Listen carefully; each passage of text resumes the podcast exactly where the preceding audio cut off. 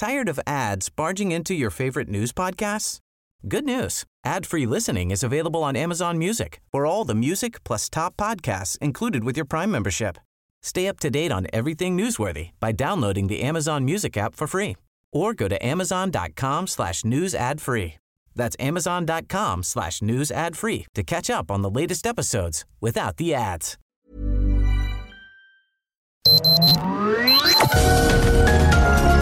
Heraldo Media Group presenta Sergio Sarmiento y Lupita Juárez. Información veraz y oportuna con un toque personal y humano. Por El Heraldo Radio, donde la H suena y ahora también se escucha.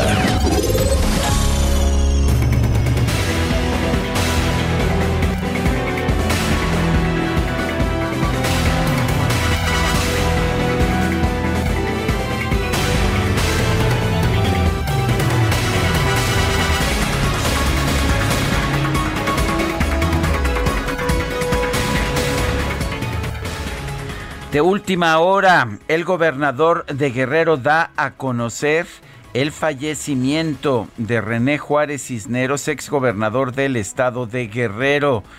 Dice en un mensaje por Twitter Héctor Astudillo, después de una gran lucha, mi amigo y hermano René Juárez Cisneros ha fallecido. A toda su familia, a sus amistades, a sus leales compañeros y seguidores, mi pésame y abrazo fraterno. Que Dios lo bendiga. Gracias por todo, mi gobernador. René Juárez efectivamente fue gobernador, gobernador del estado de Guerrero. Eh, él es, estaba, es, es, es, diputado, bueno, era diputado todavía de la, de la legislatura que está todavía en funciones. Y bueno, pues tiene una larga, una larga trayectoria eh, una larga trayectoria como político René Juárez Cisneros, quien nació el 8 de junio de 1956. Fue gobernador del estado de Guerrero de 1999 a 2005. Ha fallecido René Juárez Cisneros. Son las 7 de la mañana, 7 de la mañana con dos minutos. Hoy es lunes 26 de julio de 2021. Yo soy Sergio Sarmiento y quiero darle a usted la más cordial bienvenida a El Heraldo Radio. Lo invito a permanecer con nosotros porque aquí estará bien informado, por supuesto, pero también podrá pasar un rato agradable ya que siempre hacemos un esfuerzo por darle a usted el lado amable de la noticia, siempre y cuando, por supuesto, la noticia lo permita. Guadalupe Juárez, ¿cómo estás? Muy buenos días.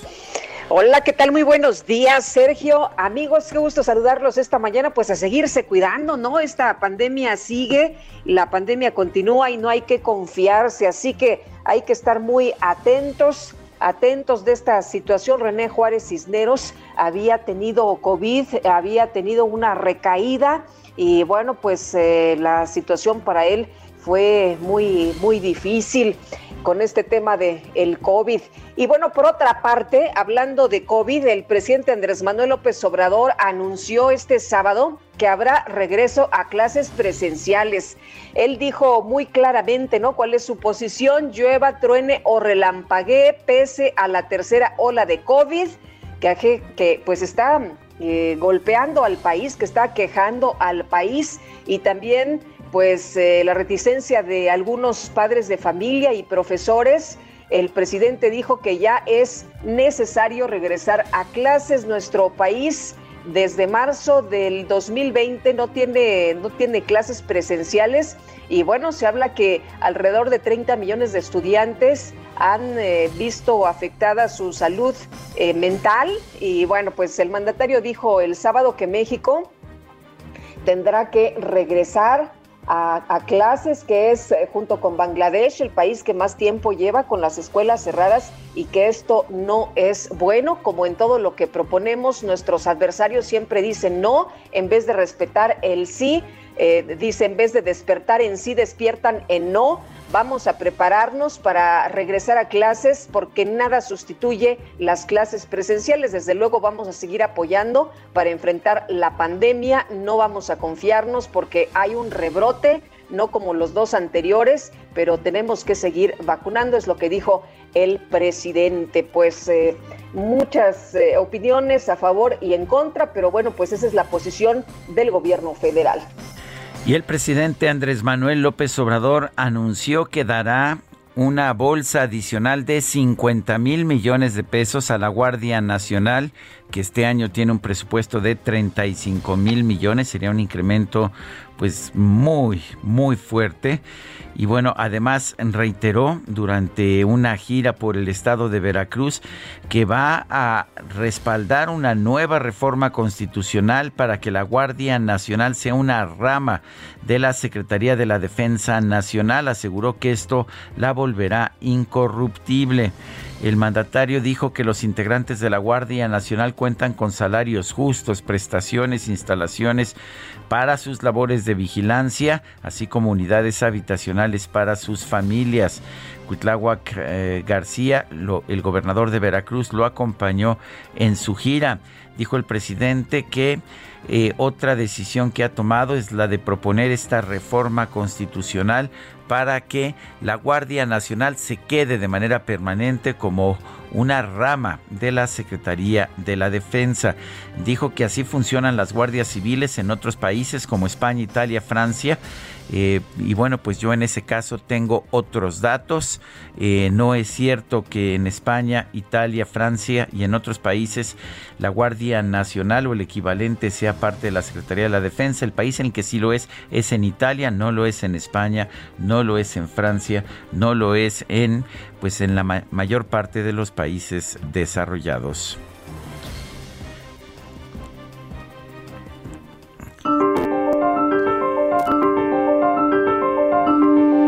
Y vamos a la frase del día. De lo heroico a lo ridículo no hay más que un paso. Simón Bolívar.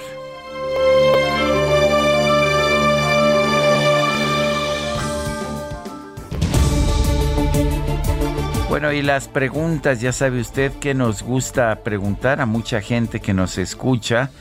Le, le, gusta responder a estas preguntas, dar a conocer su punto de vista. Este viernes pasado preguntábamos, ¿es correcto sancionar a Samuel García porque su esposa, la influencer Mariana Rodríguez, lo apoyó en redes sociales en la campaña por Nuevo León? Nos dijo que sí el 51.3%, que no 40.6%, no sabemos 8.1%. Y, eh, y recibimos en total 4.439 participaciones. Fosfo, fosfo. Pues efectivamente, fosfo, fosfo. Y bueno, eh, la pregunta de hoy, eh, usted recordará que este fin de semana el presidente presentó a Cuba como un país ejemplar, de manera que la pregunta a usted es la siguiente, ¿es Cuba un país ejemplar? Nos dice que sí hasta este momento 4.3%, no 90.7% quién sabe, 5%. En 30 minutos hemos recibido 1.351 votos.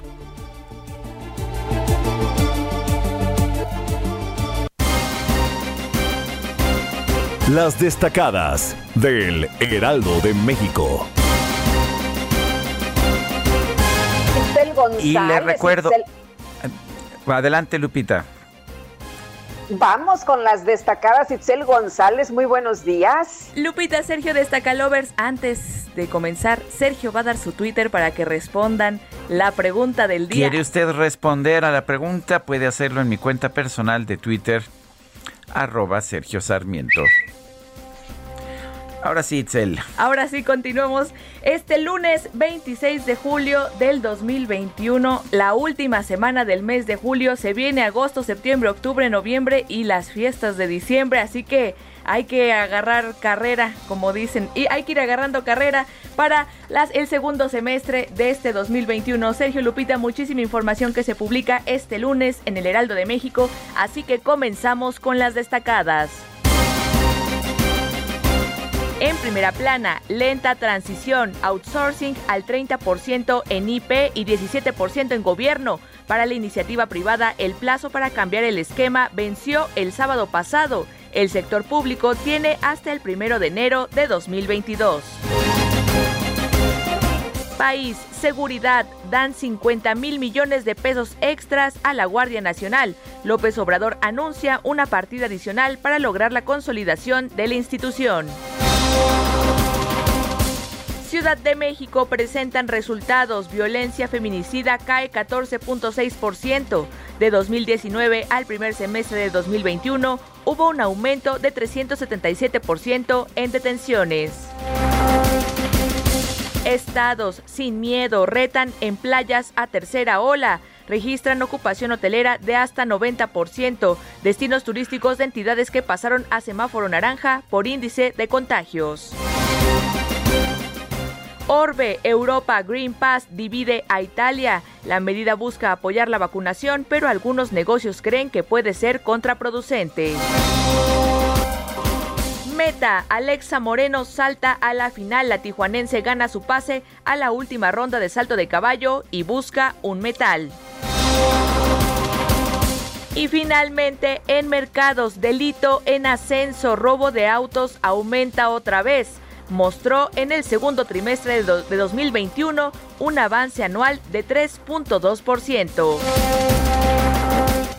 Lupita, Sergio, amigos, hasta aquí las destacadas del Heraldo. Feliz lunes. Gracias, Itzel. Buenos días. Y vamos a un resumen de la información más importante de este lunes 26 de julio del 2021.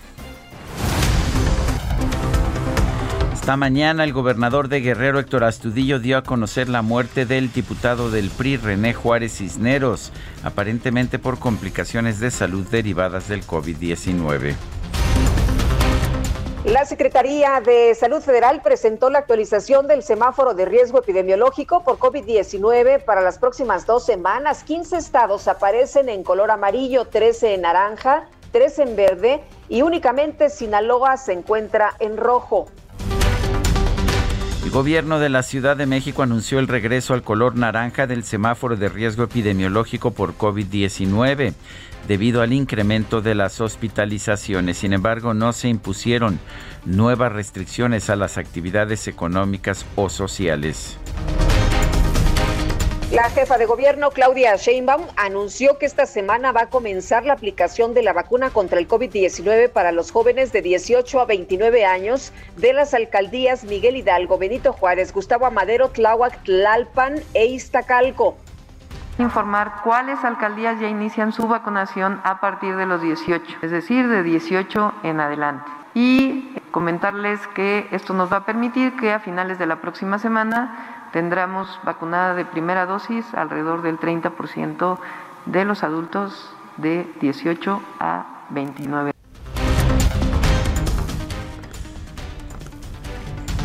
El gobernador de Sinaloa, Quirino Ordaz, anunció la construcción de un albergue, de un albergue para dar alojamiento a los familiares de los pacientes de COVID-19 internados en el Hospital General de Mazatlán.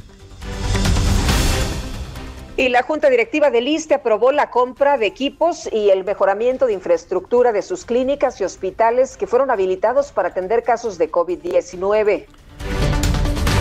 El dirigente nacional del PAN, Marco Cortés, exigió al gobierno federal que deje la improvisación y la negligencia en el proceso de vacunación contra el COVID-19. Pidió que los gobiernos estatales y el sector privado ayuden a acelerar la aplicación de las dosis. Y la Secretaría de Salud Federal informó que hasta el momento en todo el país se han aplicado 60 millones 558 mil vacunas contra COVID-19. La dependencia también señaló que este domingo se registraron 108 muertes por COVID-19, con lo que se llegó a una cifra acumulada de 238.424 decesos. El doctor Anthony Fauci, el principal asesor médico del gobierno de los Estados Unidos, aseguró que la Unión Americana se encuentra en una situación innecesaria de casos crecientes de COVID-19 por los ciudadanos no vacunados y a la propagación de la variante Delta. La Secretaría de Comunicaciones y Transportes firmó un acuerdo con la Administración Federal de Aviación de los Estados Unidos para recibir asistencia técnica en materia de aviación civil con el objetivo de recuperar la categoría 1 en seguridad aérea. El gobierno federal informó que el secretario de Agricultura y Desarrollo Rural, Víctor Villalobos, asistirá al pleno de la cumbre de sistemas alimentarios en Roma, Italia, y también a las reuniones del G20 para abordar esta materia.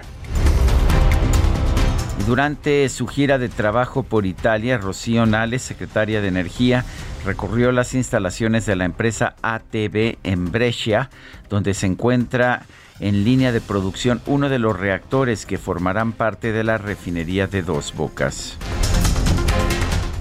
Y la Secretaría de Hacienda informó que el proyecto del Aeropuerto Internacional de Santa Lucía ya tiene un avance financiero del 80.7%.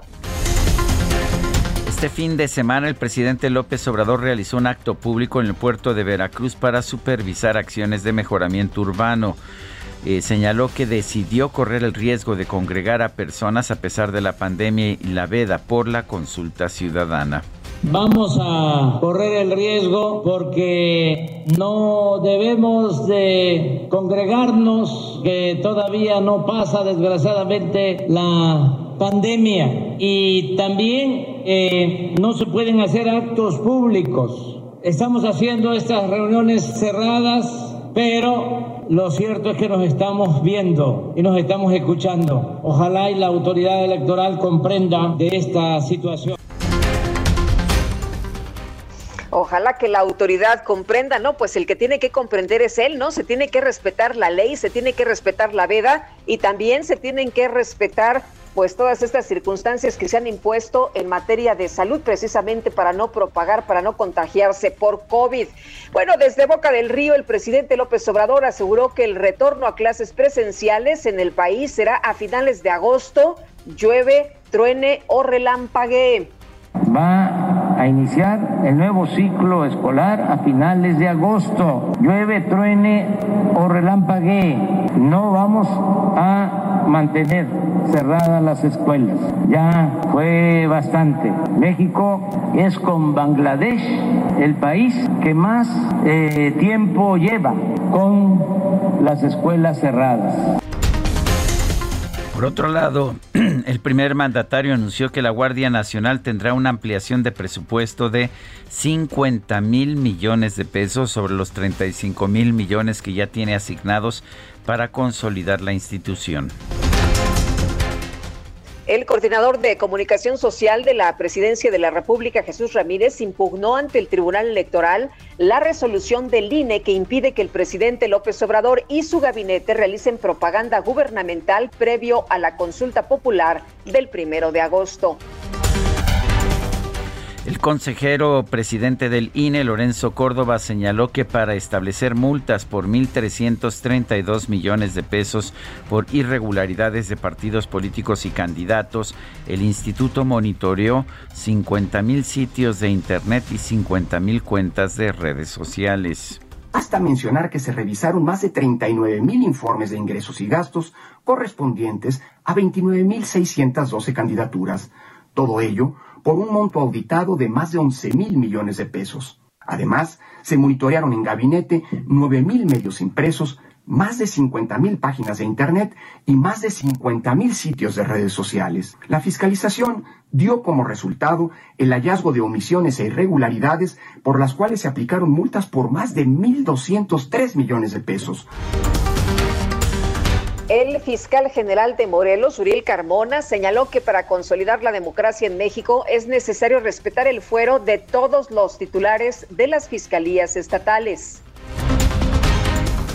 La fiscal general de la Ciudad de México, Ernestina Godoy, informó que en lo que va de 2021 se ha detenido a 519 agresores sexuales lo que representa un incremento de más del 75% respecto al mismo periodo de 2019.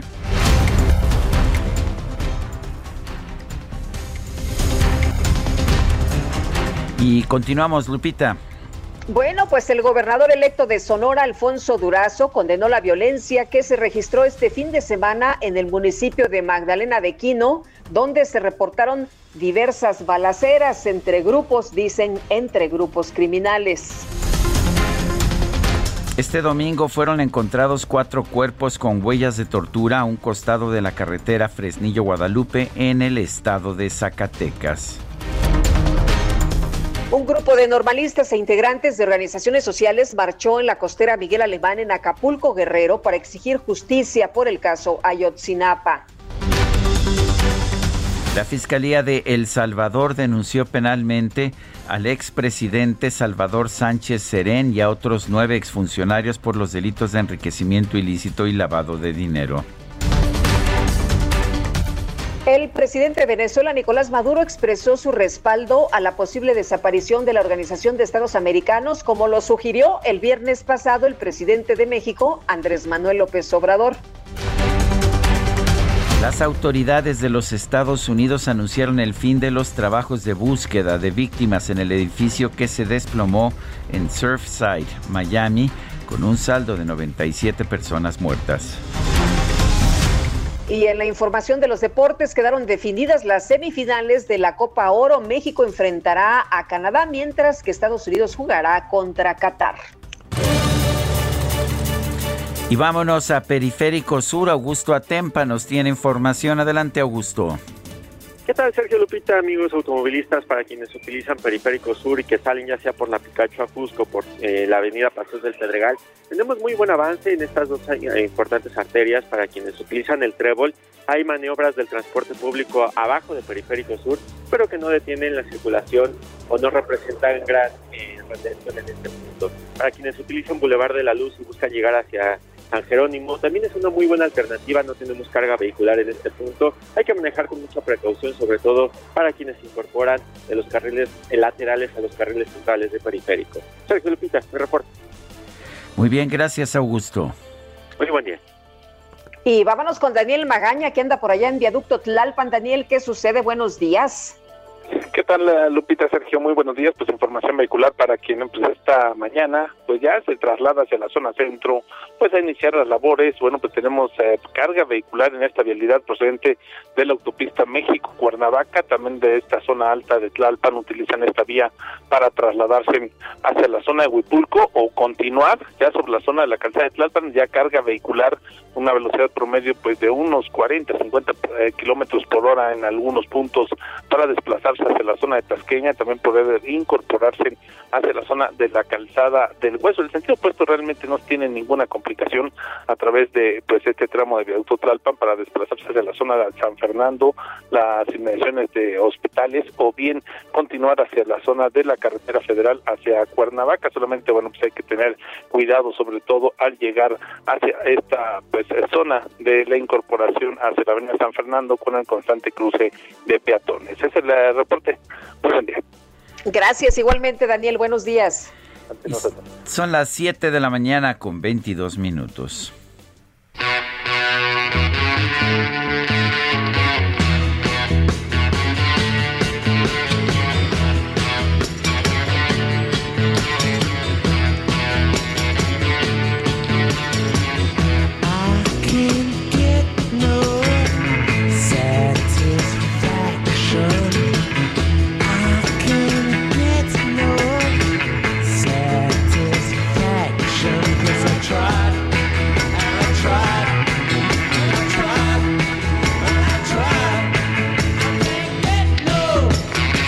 Esta es Satisfaction, Mick Jagger. Mick Jagger, el cantante de los Rolling Stones, nacido el 26 de julio de 1943, está cumpliendo años. Y sí, está cumpliendo 78 años. Eh, parece difícil de creer que este pues este muchacho desbalagado de los años 60 dejaría una huella tan prolongada y que seguiría cantando Satisfaction a los 78 años. Está a punto de empezar una gira internacional junto con los Rolling Stones. Y él decía, en algún momento decía que no quería llegar a los 40 y seguir cantando Satisfaction, pero lo sigue haciendo. ¿Cómo la ves, Guadalupe? Hombre, lo veo sensacional, mi querido Sergio, cada vez que aparece en algún evento, en algún show, no, qué barbaridad, es un chamaquillo. Bueno, pues lo dejamos con los Rolling Stones, Mick Jagger y Satisfaction, Guadalupe Juárez y Sergio Sarmiento. Regresamos en un momento más.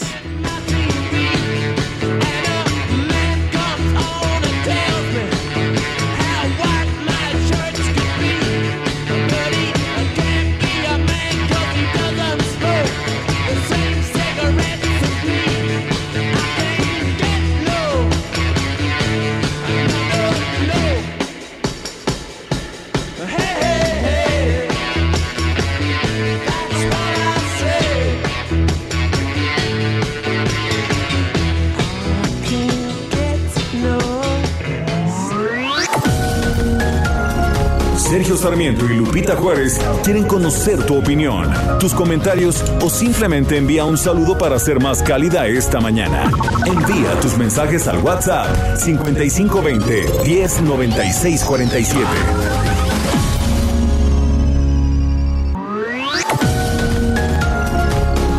Continuamos con Sergio Sarmiento y Lupita Juárez por El Heraldo Radio.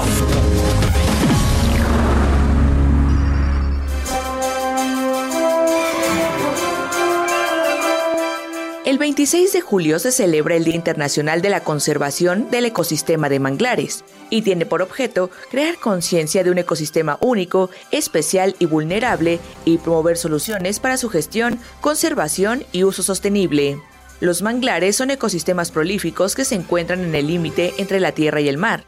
Contribuyen al bienestar, a la seguridad alimentaria y a la protección de las comunidades costeras de todo el mundo mantienen una rica biodiversidad y proporcionan un valioso hábitat de cría para peces y crustáceos.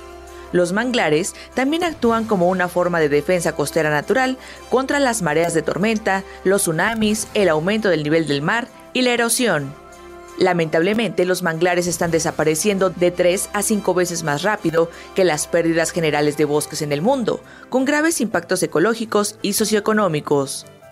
La inclusión de los manglares en las reservas de la biosfera y los sitios de patrimonio mundial contribuye a mejorar el conocimiento, la gestión y la conservación de los ecosistemas de manglares en todo el mundo.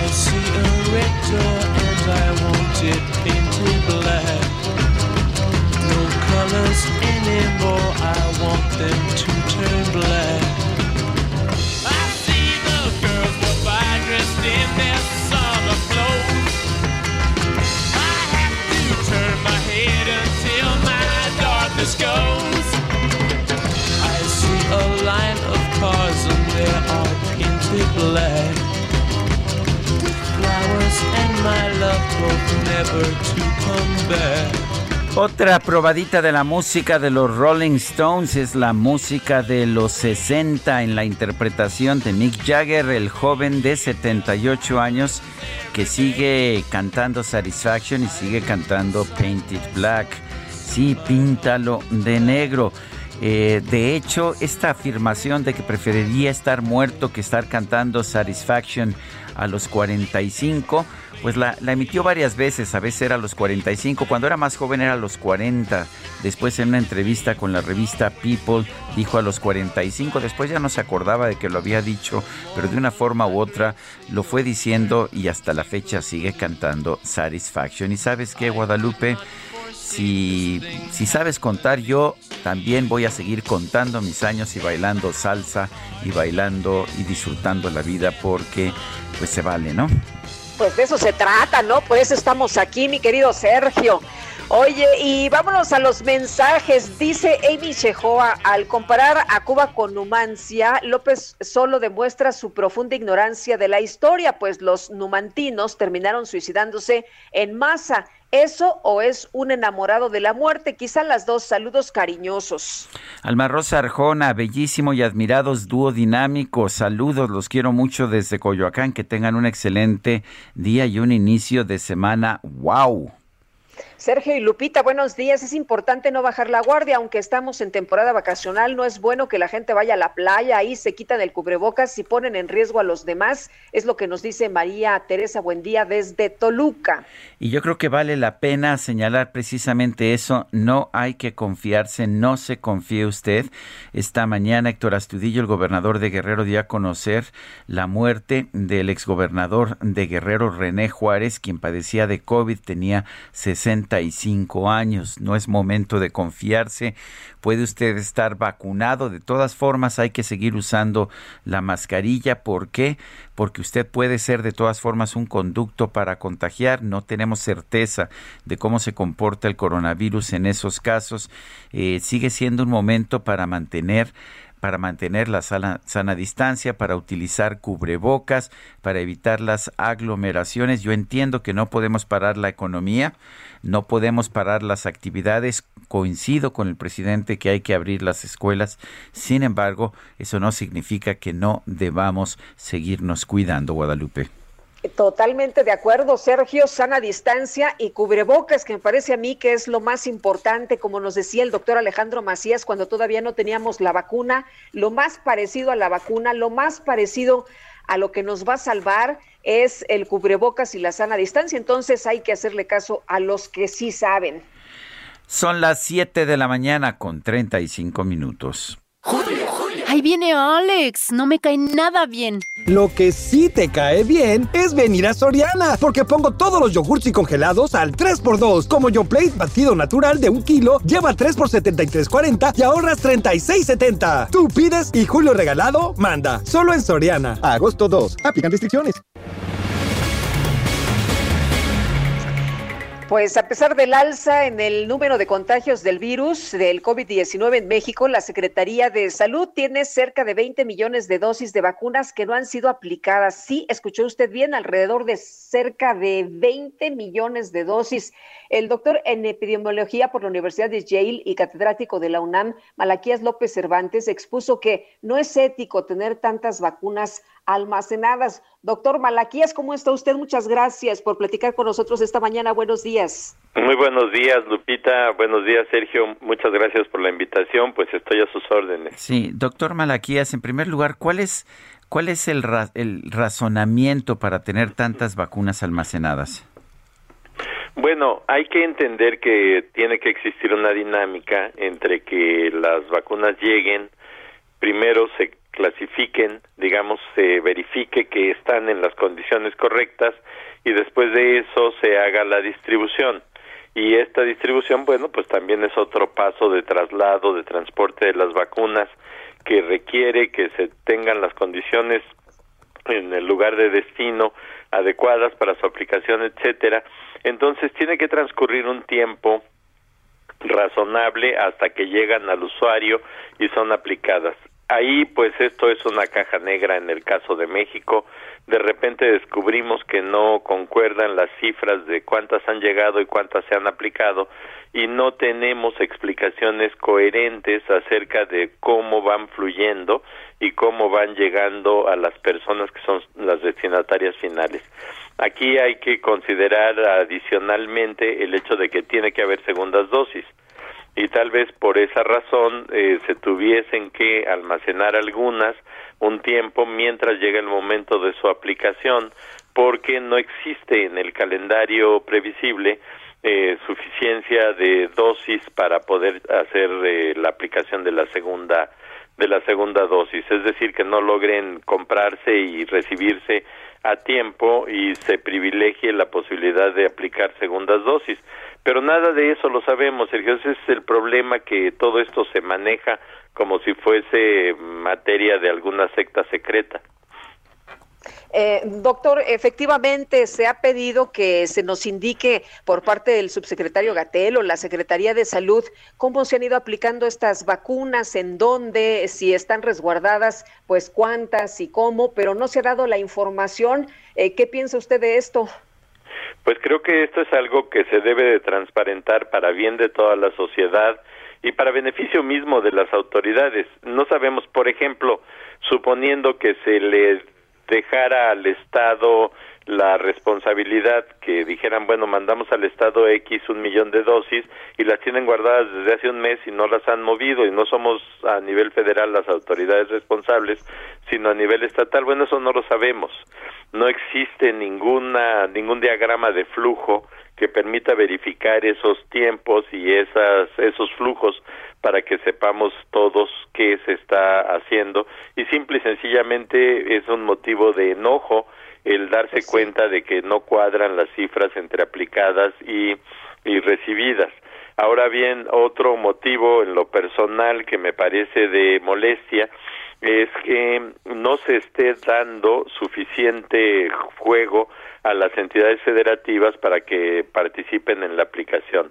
Esta idea de aplicación vertical, incluso fuera de la Secretaría de Salud que ha sido tradicionalmente la responsable del manejo de las vacunas, pues es algo inexplicable porque parece que que se pasa por alto que hay capacidad técnica en todas las entidades y que pueden participar, apoyar, incluso en el sector privado, para que sea más rápido el, el proceso y la cobertura de la población. Eh, doctor, eh, México es de los países del mundo que sí ha conseguido vacunas. Estamos viendo muchísimos países subdesarrollados, en vías de desarrollo, que no tienen vacunas. Eh, en términos generales, ¿usted piensa que, pues, que hemos hecho un buen esfuerzo o piensa que ha sido que, que esta, este asunto de las vacunas que no se están utilizando o esta falta de transparencia elimina todas las virtudes que haya podido tener este esfuerzo? No, yo yo no sería este, de la idea de, de decir que las cosas que se han hecho han sido eh, de poca monta ni, ni, ni que no se deben de reconocer, al contrario, se debe de reconocer, pero se debe de apoyar, estimular la participación de toda la sociedad, no depender de mecanismos centralizados, verticales, que en todos los lugares, incluso México, históricamente han demostrado ser los menos eficientes y los que finalmente pues no no permiten que lleguen los beneficios necesarios a la sociedad con la prontitud también necesaria. Eh, doctor Malaquías, ¿tenemos en México manera de resguardar de manera adecuada, de manera correcta estos 20 millones de vacunas que nos dicen no están desaparecidas? Bueno, yo creo que sí, eh, sí se tiene capacidad para tenerlas guardadas sin que se deterioren pero pues el tema es realmente no tenerlas guardadas y ahí es donde entra en juego la capacidad técnica de todas las entidades federativas para saber si pueden recibir, conservar adecuadamente la vacuna mientras la aplican y ahí tampoco existe ninguna luz al respecto. Yo creo que aquí es, por ejemplo, uno de los de los casos en los que podrían participar otros como las entidades educativas que normalmente tienen equipos que sirven para este propósito en caso de necesidad. Eh, hace unos días el subsecretario Hugo López Gatel decía que todos estamos cansados, que no va a haber cierre de actividades eh, por esta tercera ola, doctor. Eh, ¿Usted qué, qué, opina sobre esta decisión y qué, qué tenemos que hacer los ciudadanos?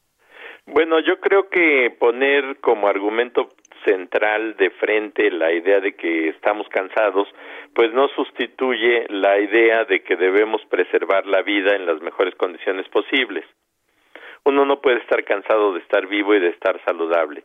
Entonces creo que este se debe de hablar de la importancia de la salud, de tomar muy en serio el fenómeno que estamos viviendo de una infección muy intensa, muy frecuente dentro de los jóvenes, del grupo de jóvenes, y se deben de tomar medidas muy serias para tratar de contener esos contagios.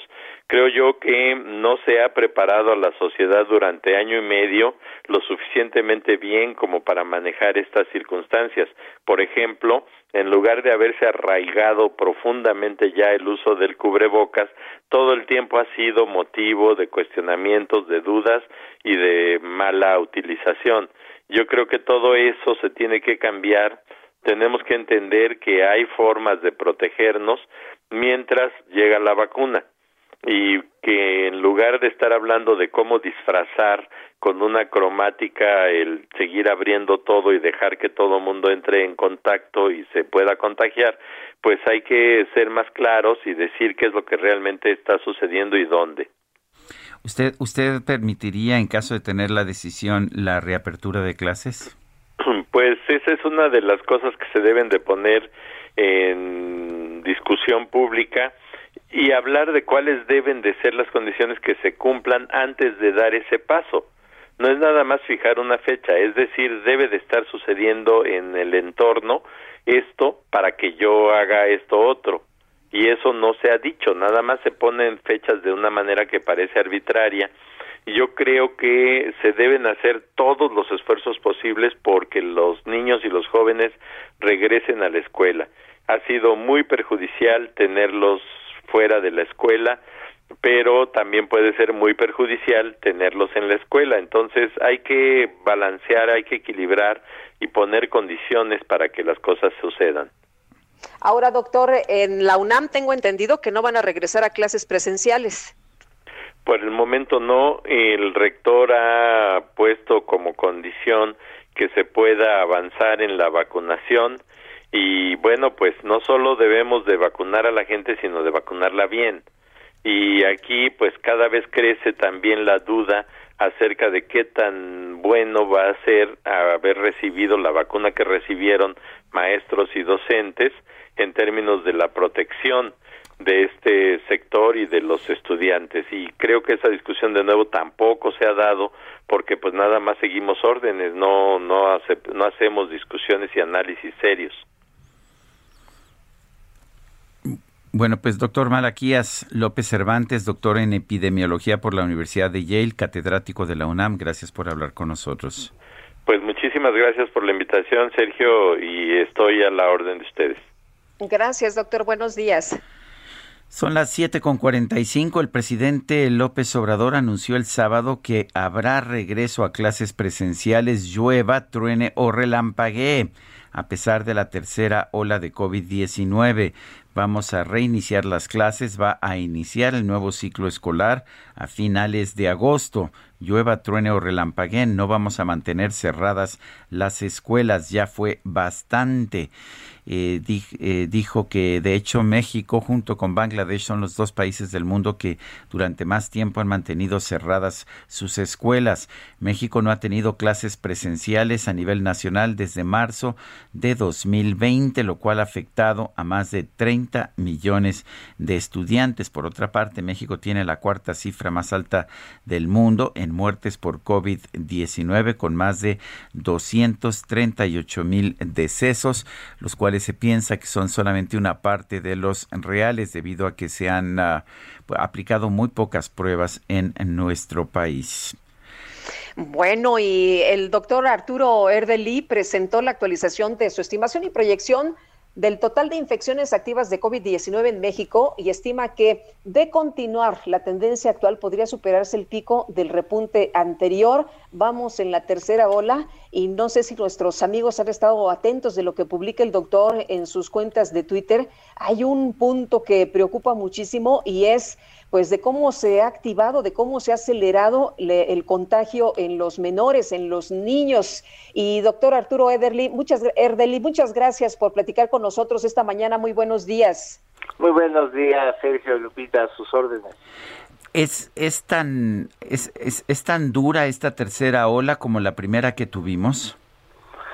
Eh, pues yo creo que no es no es comparable porque estamos hablando de una circunstancia muy muy distinta, ¿no? Eh, eh, ahorita ya hemos tenido dos olas, ya hay vacunación, los que están vacunando son más jóvenes, entonces creo que es, muy distinto. Pero si lo vemos en, en nivel de, casos positivos, pues sí, ya la, primera ola que fue en agosto del año pasado, pues ya quedó superada y pues eh, estamos ya muy cerca de, tener un pico que quizás va a superar el, segundo pico que tuvimos en diciembre-enero.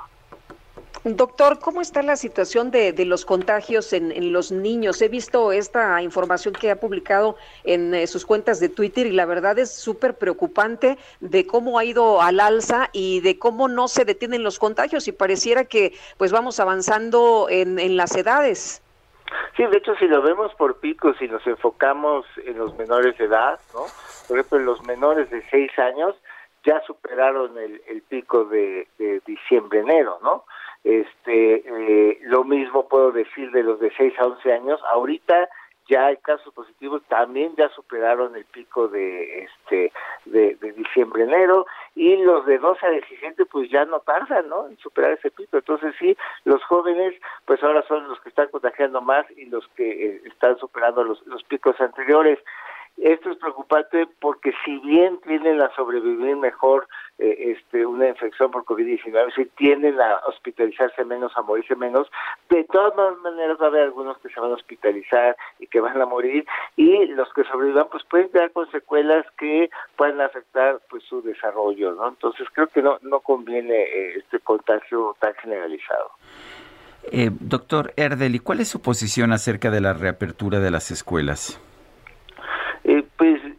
Yo creo que no es buena idea y de hecho tenemos un referente muy cercano, quizás recuerden eh, que igual antes de las elecciones dijeron, pasando las elecciones los niños regresan a, las clases presenciales y se hizo, ¿no? El, 7 de junio regresaron y, eso que en ese momento no teníamos el nivel tan elevado de contagios que tenemos ahora y ustedes saben cómo les fue, ¿no? Fueron dos, tres semanas, empezaron a acelerarse los contagios y lo tuvieron que parar. Entonces no sé qué les hace pensar ¿no? que ahorita que tenemos un nivel mucho mayor de contagios que, que, en junio, ¿no? nos va a ir mejor con la reapertura de las escuelas. Entonces, digo, yo creo que aquí el que va a estar celebrando es el virus, porque le están poniendo eh, en charola de plata este, eh, la posibilidad de seguir contagiando, porque esa es la función del virus. El virus no busca matar gente, no, no es ni bueno ni malo, es simplemente una máquina de reproducirse y si le ponen mejores condiciones para hacerlo, las va a aprovechar. Eh, doctor, tenemos más experiencia para tratar el COVID después de todos estos eh, meses de la primera ola, del segundo pico, eh, pero parece que no sabemos cómo enfrentar esta tercera.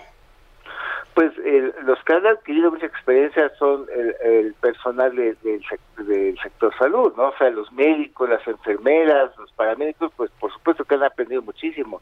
Los que no aprenden son los políticos que siguen tomando decisiones al respecto, más con un sentido eh, o con un interés político que, técnico. Entonces, eh, creo que es eh, mala, mala idea ponerle fechas ¿no? Y decir, tal fecha regresamos a tal actividad o tal fecha, o sea, eh, el virus y los contagios no conocen de fechas, no más bien es hasta que tengamos las condiciones ya claramente adecuadas de, mayor seguridad, entonces ya pensar en poner una fecha, no antes, ¿no? Hay quien, hay quien dice que esto es una enfermedad que se va a quedar con nosotros, que la epidemia puede durar varios años. ¿Le parece a usted ah, eh, correcta esa observación?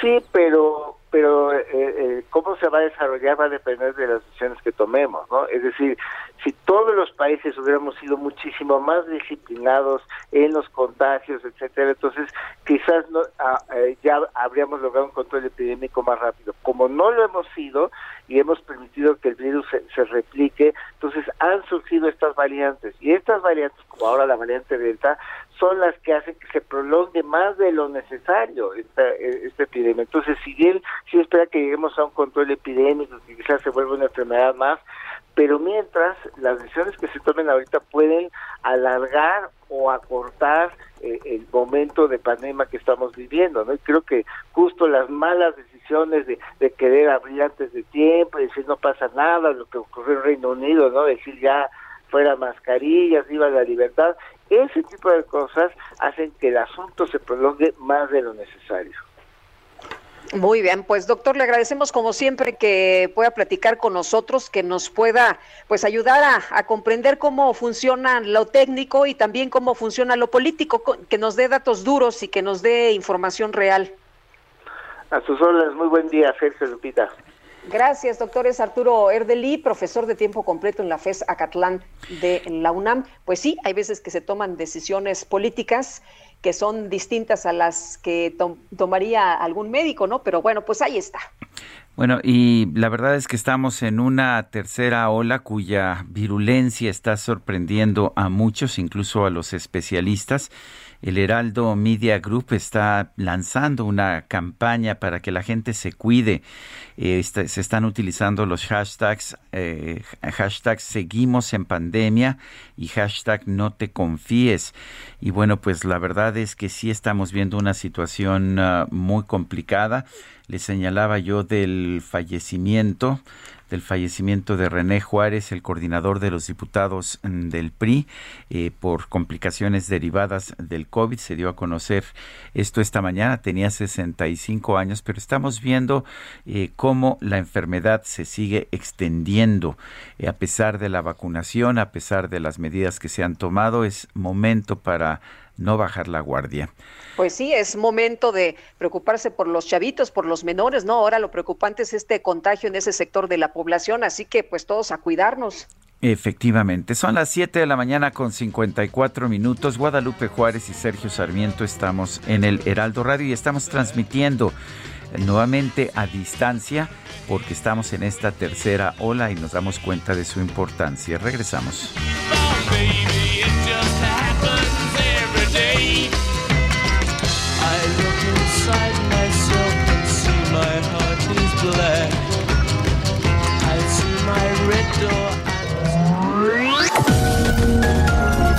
Sergio Sarmiento y Lupita Juárez quieren conocer tu opinión, tus comentarios o simplemente envía un saludo para ser más cálida esta mañana. Envía tus mensajes al WhatsApp 5520 109647.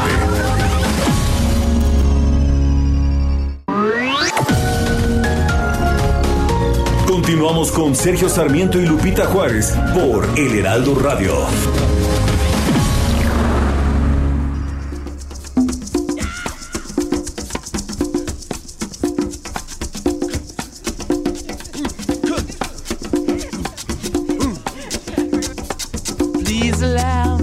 introduce myself. I'm a man of wealth and taste. I've been around for a long, long year. I stole many a man's soul and faith. I was around when Jesus Christ had his moment of doubt and pain. Made damn sure the pilot washed his hands seal his face.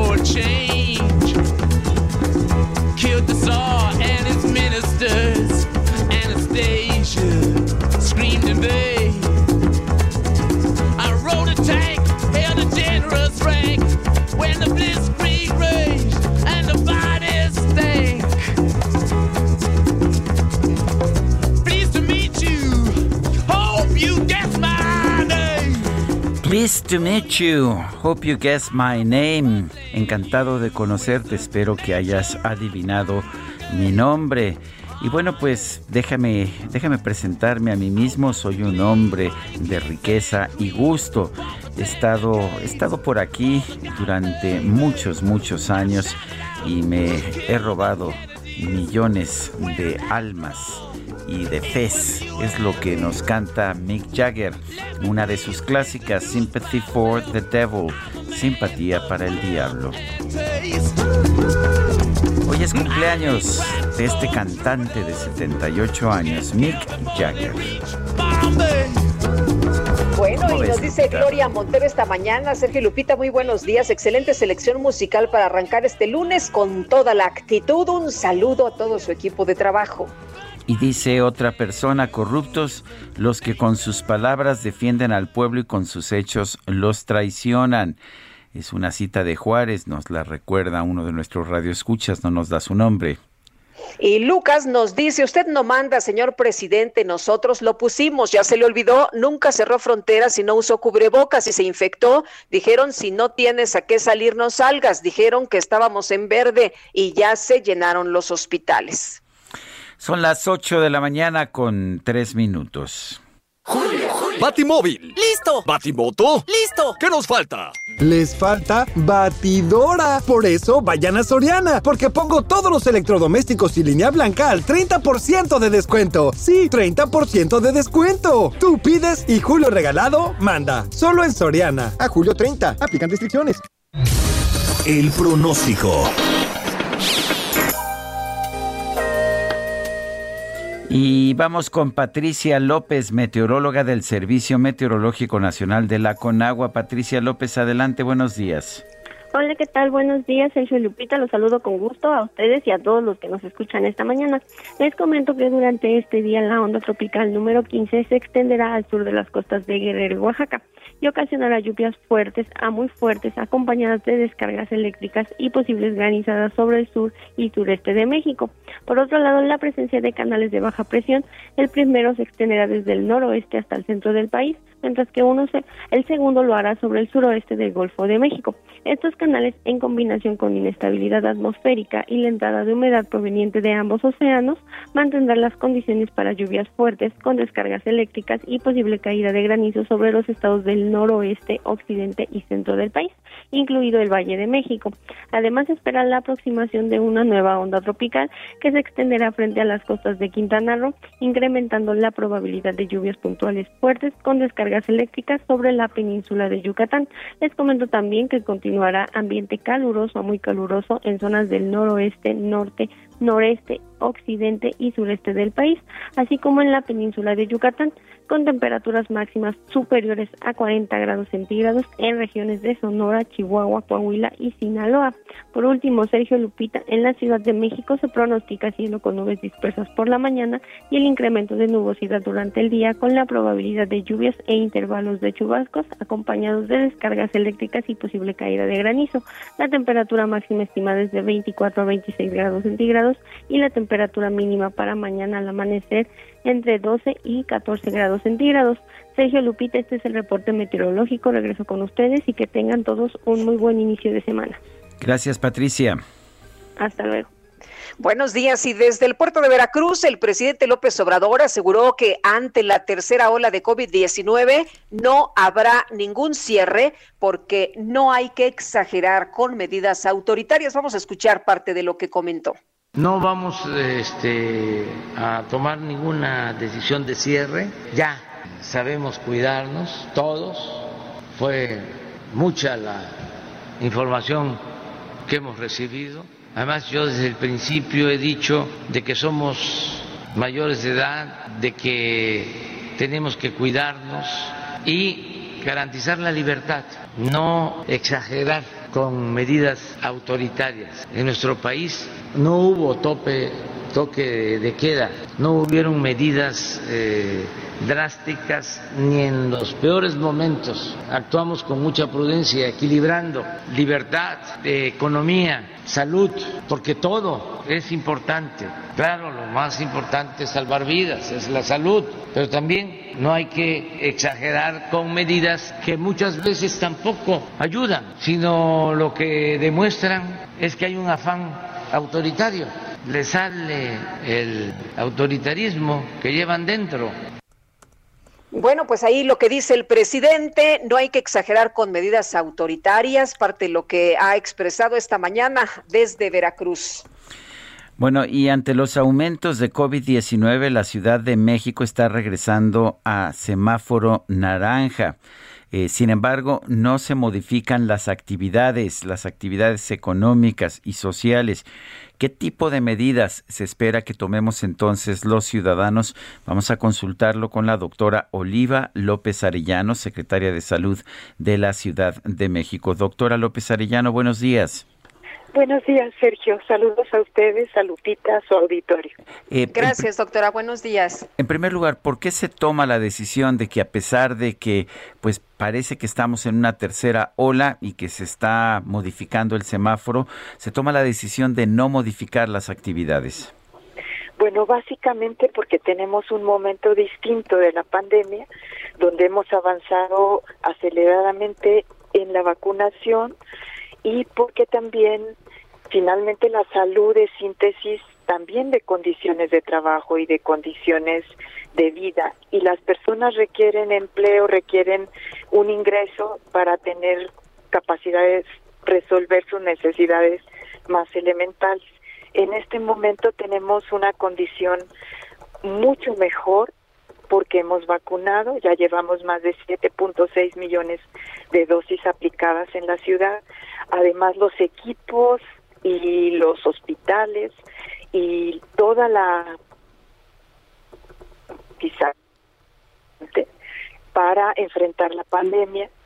En los hospitales tenemos capacidad de desplegar eh, camas COVID de manera muy rápida, los equipos de salud integrados, tenemos de muestras masiva que nos permite aislar a las personas, eh, darle seguimiento, con todos los dispositivos que tiene el gobierno de la ciudad. Entonces lo que se hace es no abrir más actividades, mantenernos con las actividades que ya se tenían en semáforo amarillo, con los aforos limitados, los horarios, y no abrir sobre todo lo que tiene que ver con mucho mayor riesgo, como serían antros, bares, discotecas, estos sitios donde sí hay mucha aglomeración y son espacios cerrados. Eh, doctora, el presidente acaba de decir hace unos momentos que ya sabemos cómo cuidarnos, sin embargo hay personas que pues siguen haciendo fiestas, que no se ponen el cubrebocas, que piensan que con estar vacunados ya lo hicieron, o sea, ya, ya está perfecto y que no les va a pasar nada. ¿Qué mensaje nos manda usted? Estamos en semáforo naranja, ¿qué es lo que debemos entender en este momento? Que la actividad eh, de la pandemia y la transmisión es intensa, que debemos estarnos cuidando, vacunarnos cuando nos toca y sobre todo el cuidado tiene que ver con usar siempre el cubrebocas en todos los espacios, eh, hacer actividades en la medida de lo posible al aire libre, espacios bien ventilados y también evitar aglomeraciones. O sea, las personas tenemos esa capacidad, esa libertad, esa responsabilidad de autocontención frente a una dinámica que sabemos eh, acelerada del virus. El gobierno de la ciudad, por supuesto, pone todos los dispositivos, apoyos, servicios para que esto se pueda cumplir y la gente de contagiarse tenga una cama de hospital si la requiere, una atención ambulatoria, un tratamiento estandarizado que se entrega en un kiosco y los comercios y los servicios también deben hacer su parte no bajar la guardia en términos de la seguridad sanitaria, eh, seguir teniendo los filtros, seguir teniendo un compromiso con los aforos, con la sana distancia y con la ventilación. Eh, el, ¿El uso de la mascarilla sigue siendo importante? Muy importante. Nosotros estamos planteando que es necesario mantenerlo, vacunados, no vacunados, personas con esquema eh, todavía incompleto porque no les ha tocado su segunda dosis, es muy importante usarlo. Eh, nos, nos protege contra eh, la infección, reduce el riesgo de contagiarnos, protege a los demás porque al usar el cubrebocas también evitamos esta emisión de pequeñas gotitas que aún vacunados ponemos, podemos tener la infección no desarrollar los síntomas, pero sí infectar a otros. Entonces es importante el cubrebocas, el lavado de manos, la sana distancia y también aislarlos si tenemos síntomas. Doctora, ¿qué pasa con la ocupación hospitalaria? ¿Cómo ha crecido en las últimas semanas? ¿Y qué ha pasado con personas que ya tienen la vacuna y que reportan que se contagiaron?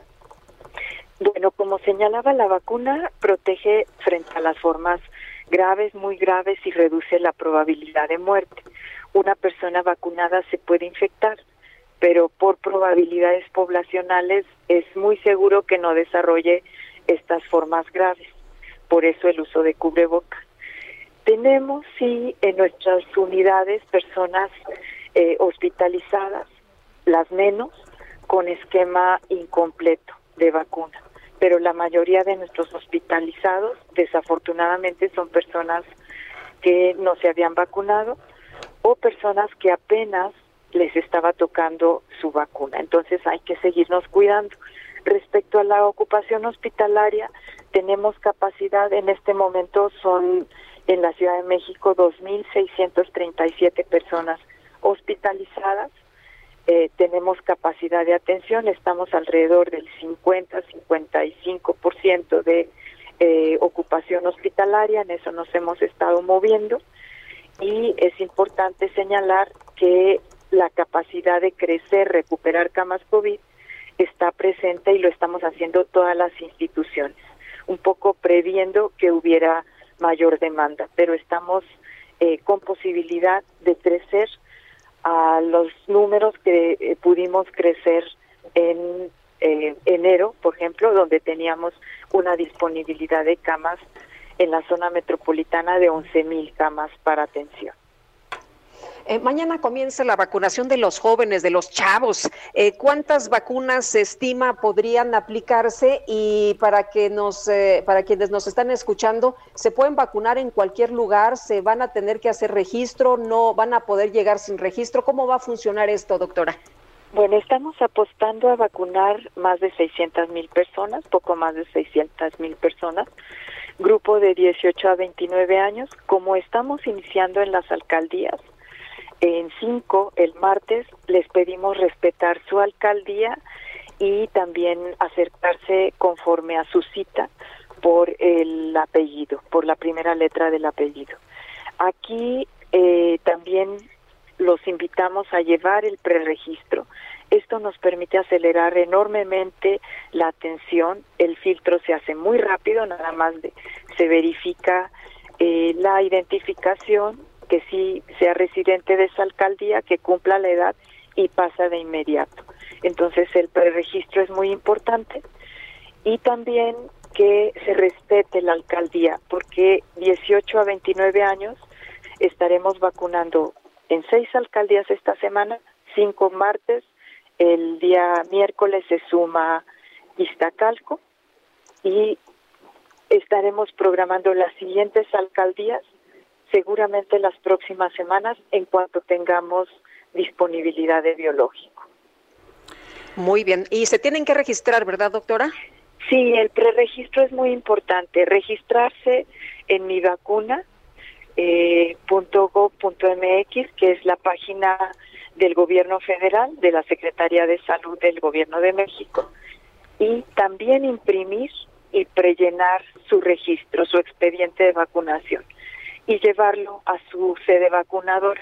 Con esto nos apoyan para hacer el filtro muy rápido y podemos mantener una velocidad de vacunación que los haga estar un rato relativamente corto en la unidad vacunadora. Muy bien, pues eh, gracias por platicar con nosotros. Gracias, doctora. Con mucho gusto es la doctora Oliva López Arellano, secretaria de Salud de la Ciudad de México. Eh, Sergio, hay una frase que me gustó mucho esta mañana con la que me voy a, quedar, la del doctor Malaquías López, epidemiólogo y catedrático en la UNAM, con quien platicamos hace unos momentos. A diferencia de lo que dice Hugo López Gatel, que ya estamos cansados, decía el doctor Malaquías esta mañana, uno no debe estar cansado de estar vivo ni de estar saludable. Es una frase importante que hay que recordar. Así es. Bueno, y les eh, comento que el gobierno del Estado de México exhortó a los 125 alcaldes mexiquenses a vigilar de manera estricta las medidas sanitarias que se implementarán a partir de este lunes por el cambio del semáforo epidemiológico de amarillo a naranja en las actividades económicas, sociales y gubernamentales para evitar mayores contagios de COVID-19. A través de la Secretaría General de Gobierno, la Administración Estatal busca que en todos los municipios se acaten las disposiciones para la protección y cuidado de la salud de las familias mexiquenses como respuesta al comportamiento de la, la propagación del COVID-19. Bueno, y vamos, vamos con otros temas. Jalisco va a aplicar vacunas contra COVID-19 con criterios diferenciados. ¿Qué significa esto? Nos explica Mayeli Mariscal. Adelante, Mayeli. Hola, ¿qué tal? Sergio Lupita, todo el auditorio, muy buenos días. Pues el gobierno del estado informó que ya eh, fue aprobado por parte del gobierno federal justo estos criterios de aplicación diferenciados, es decir, el gobierno de Jalisco decidirá a qué grupo de edad y en qué municipios le son aplicados eh, pues los biológicos contra el COVID-19. Esto eh, pues a solicitud que se estuvo haciendo ya prácticamente poco más de 15 días estuvo insistiendo por parte del gobierno del estado y es que comenzaron el repunte de casos activos, sobre todo entre el grupo de edad de jóvenes. Se inició ya el pasado 23 de julio con la aplicación de dosis al grupo de edad de 18 a 29 años en Puerto Vallarta y se informó justo el día de ayer que se recibieron más vacunas 134.400 dosis de distintos laboratorios llegaron a Jalisco y esto pues ya para poder comenzar con estos criterios diferenciados. Al interior del estado también se este, va a comenzar con el grupo entre 18 y 29 años en 29 municipios del interior, que es en donde se han estado presentando el mayor número de casos y hospitalizaciones.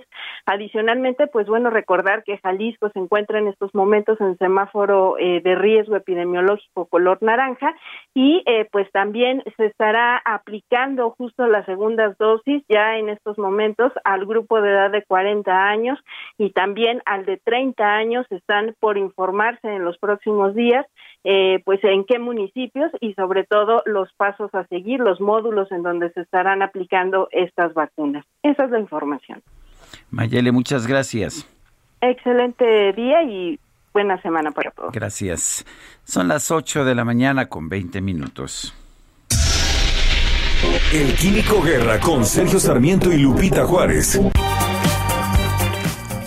Químico Guerra, ¿cómo te va? Muy buenos días. Buena semana, Lupita, Sergio. Oigan, ¿estará aquí el SARS-CoV-2 para quedarse? ¿El virus del COVID-19 estará para quedarse? Pues yo digo que sí. Pues todo parece indicar que sí hasta este momento. Claro que sí ya es parte de nuestro ecosistema. Fíjense que los virus pueden permanecer vivos 15.000 años.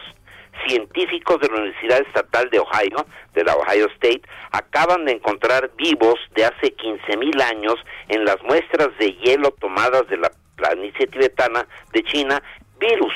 Estos virus permanecieron vivos por estar congelados y son diferentes a cualquier virus catalogado hasta ahora. Este trabajo se publica en la revista arbitrada Microbiome, Microbioma, y puede ayudar a la ciencia a entender cómo han evolucionado los virus a través de las centurias.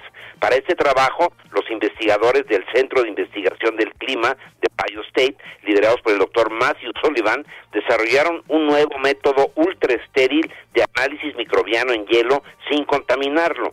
Escribe el doctor Ji Ping Jong, coautor del trabajo. Estos glaciares tibetanos se formaron gradualmente y junto con el polvo y los gases, muchos virus se depositaron sobre estos hielos y permanecieron vivos, Sergio Lupita. Los investigadores analizaron muestras de hielo a 6.000 metros sobre el nivel del mar de la capa Gulilla en el occidente chino y se encontraron los códigos genéticos para 33 virus, de los cuales 28 eran desconocidos.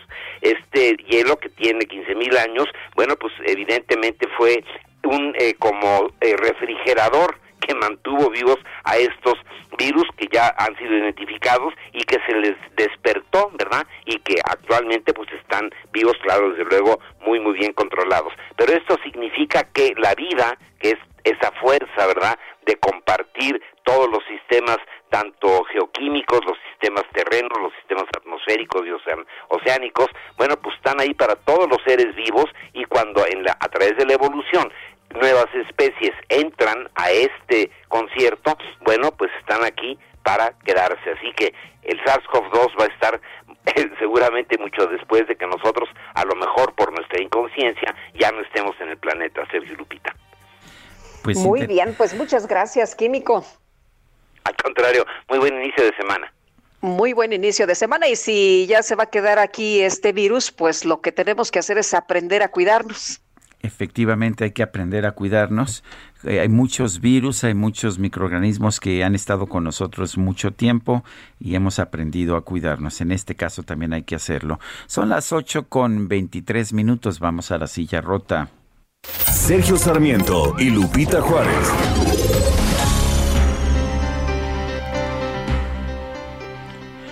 Jorge Ramos, periodista de La Silla Rota, ¿qué nos tienes esta mañana?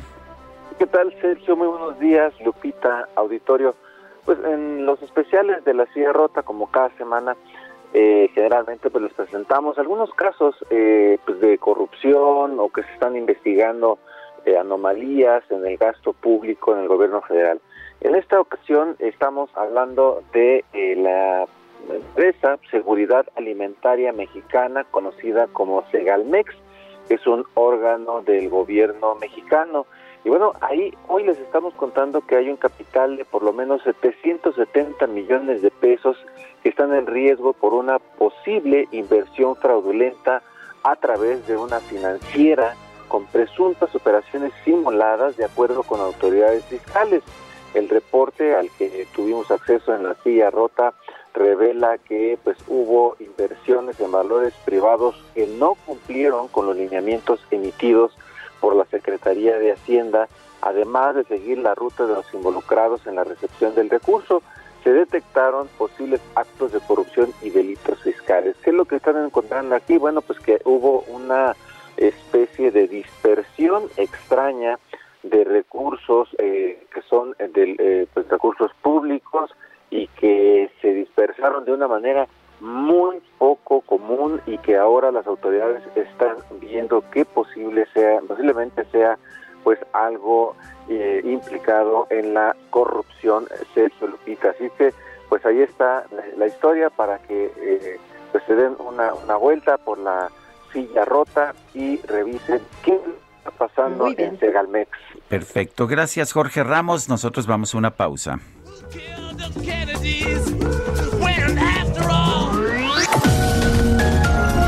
Sergio Sarmiento y Lupita Juárez quieren conocer tu opinión, tus comentarios o simplemente envía un saludo para ser más cálida esta mañana.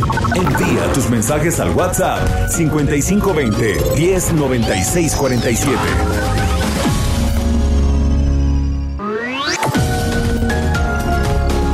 Continuamos con Sergio Sarmiento y Lupita Juárez por El Heraldo Radio.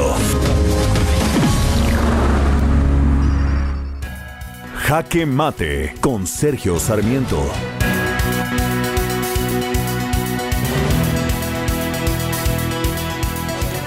La tercera ola del COVID-19 es una realidad hiriente y presente. Es una realidad que está cobrando vidas como la del diputado René Juárez, exgobernador de, de Guerrero, cuya muerte fue anunciada esta mañana. Son personas uh, relativamente jóvenes y muchas de ellas realmente muy jóvenes que están perdiendo la vida de forma innecesaria por una enfermedad que sabemos que puede prevenirse.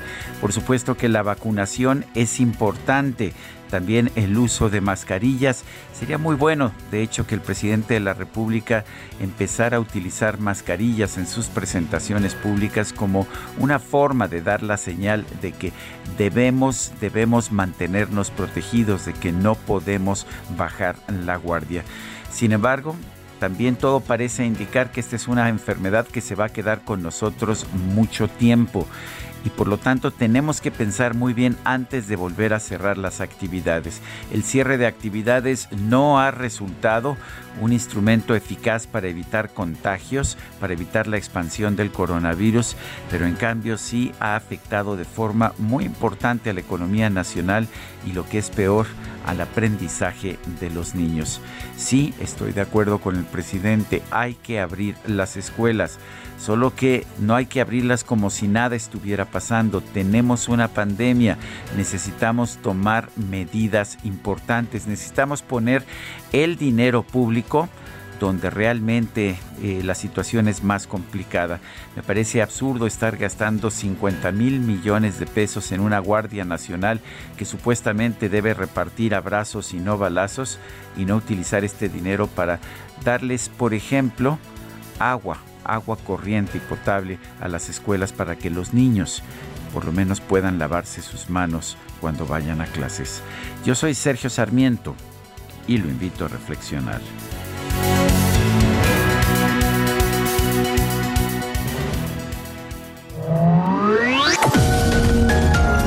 Para Sergio Sarmiento tu opinión es importante. Escríbele a Twitter en arroba Sergio Sarmiento.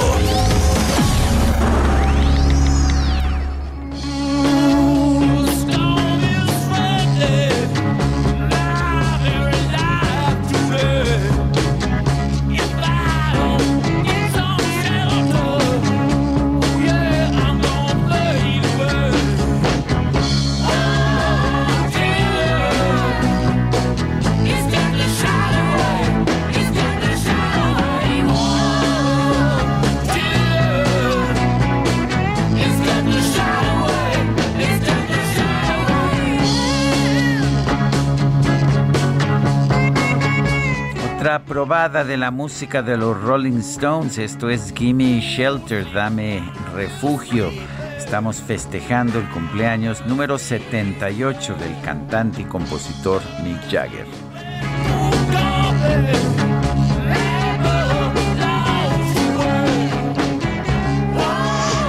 Ay, qué buena música, qué buena música para esta mañana, para arrancar la semana, mi querido Sergio. Oye, y me dicen que es Día de las Anas, así que muchas felicidades a todas las Anas.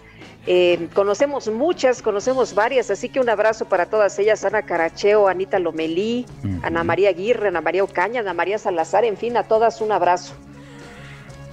También saludo a Ana Bascal, Ana Bascal, la hija de Berta Pantoja, mi colaboradora de tantos años. Son las 8 de la mañana con 34 minutos.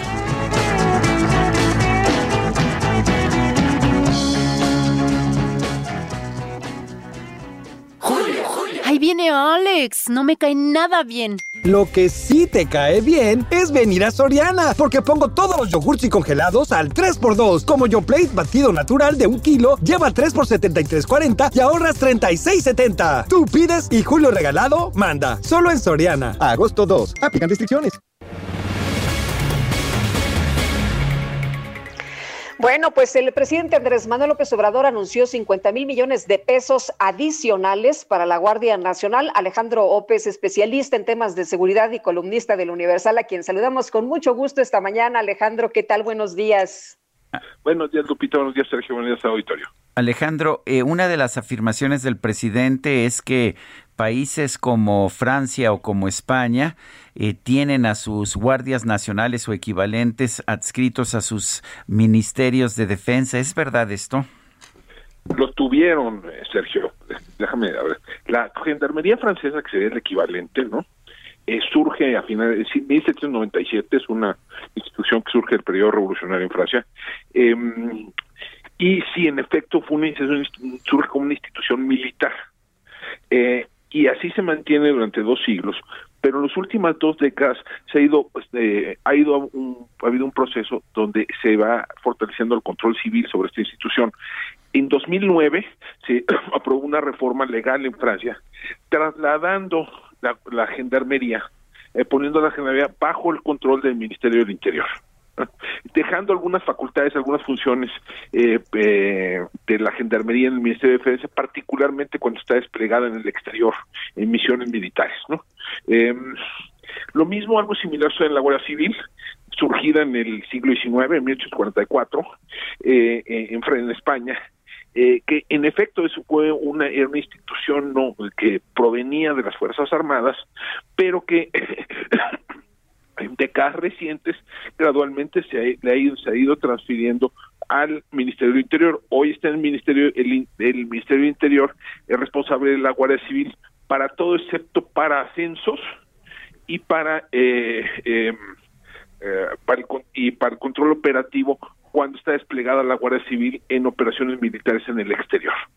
Em, la Italia es un poco distinto. Italia, en Italia los carabinieri siguen estando en el siguen estando en, el Ministerio de Defensa em, y, ya, hay algunos eh, países europeos donde de plano este, estas cuerpos intermedios, estos cuerpos de gendarmería los han los han eliminado, son casos por ejemplo de Bélgica, de Austria, etcétera. Entonces la tendencia es a transferir el control de estas corporaciones, digamos, intermedias entre Fuerzas Armadas y Policía a, eh, a los eh, ministerios civiles.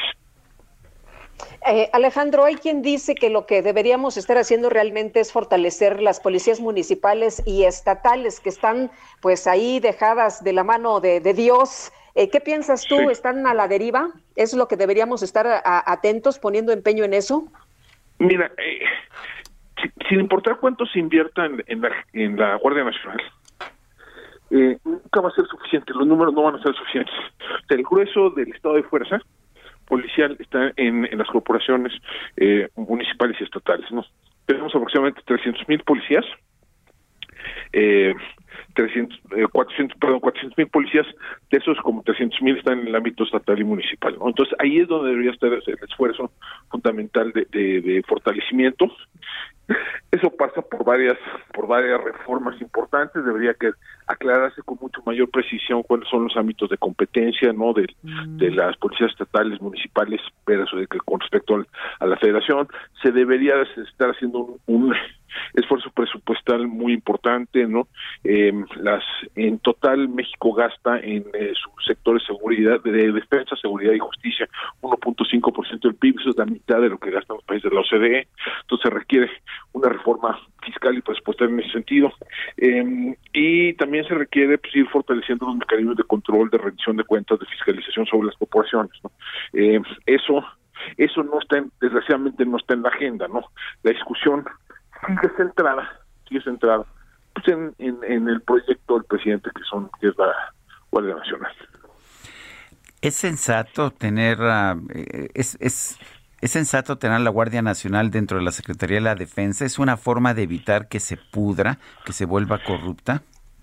Yo creo que no. Eh, déjame darte al menos dos. dos.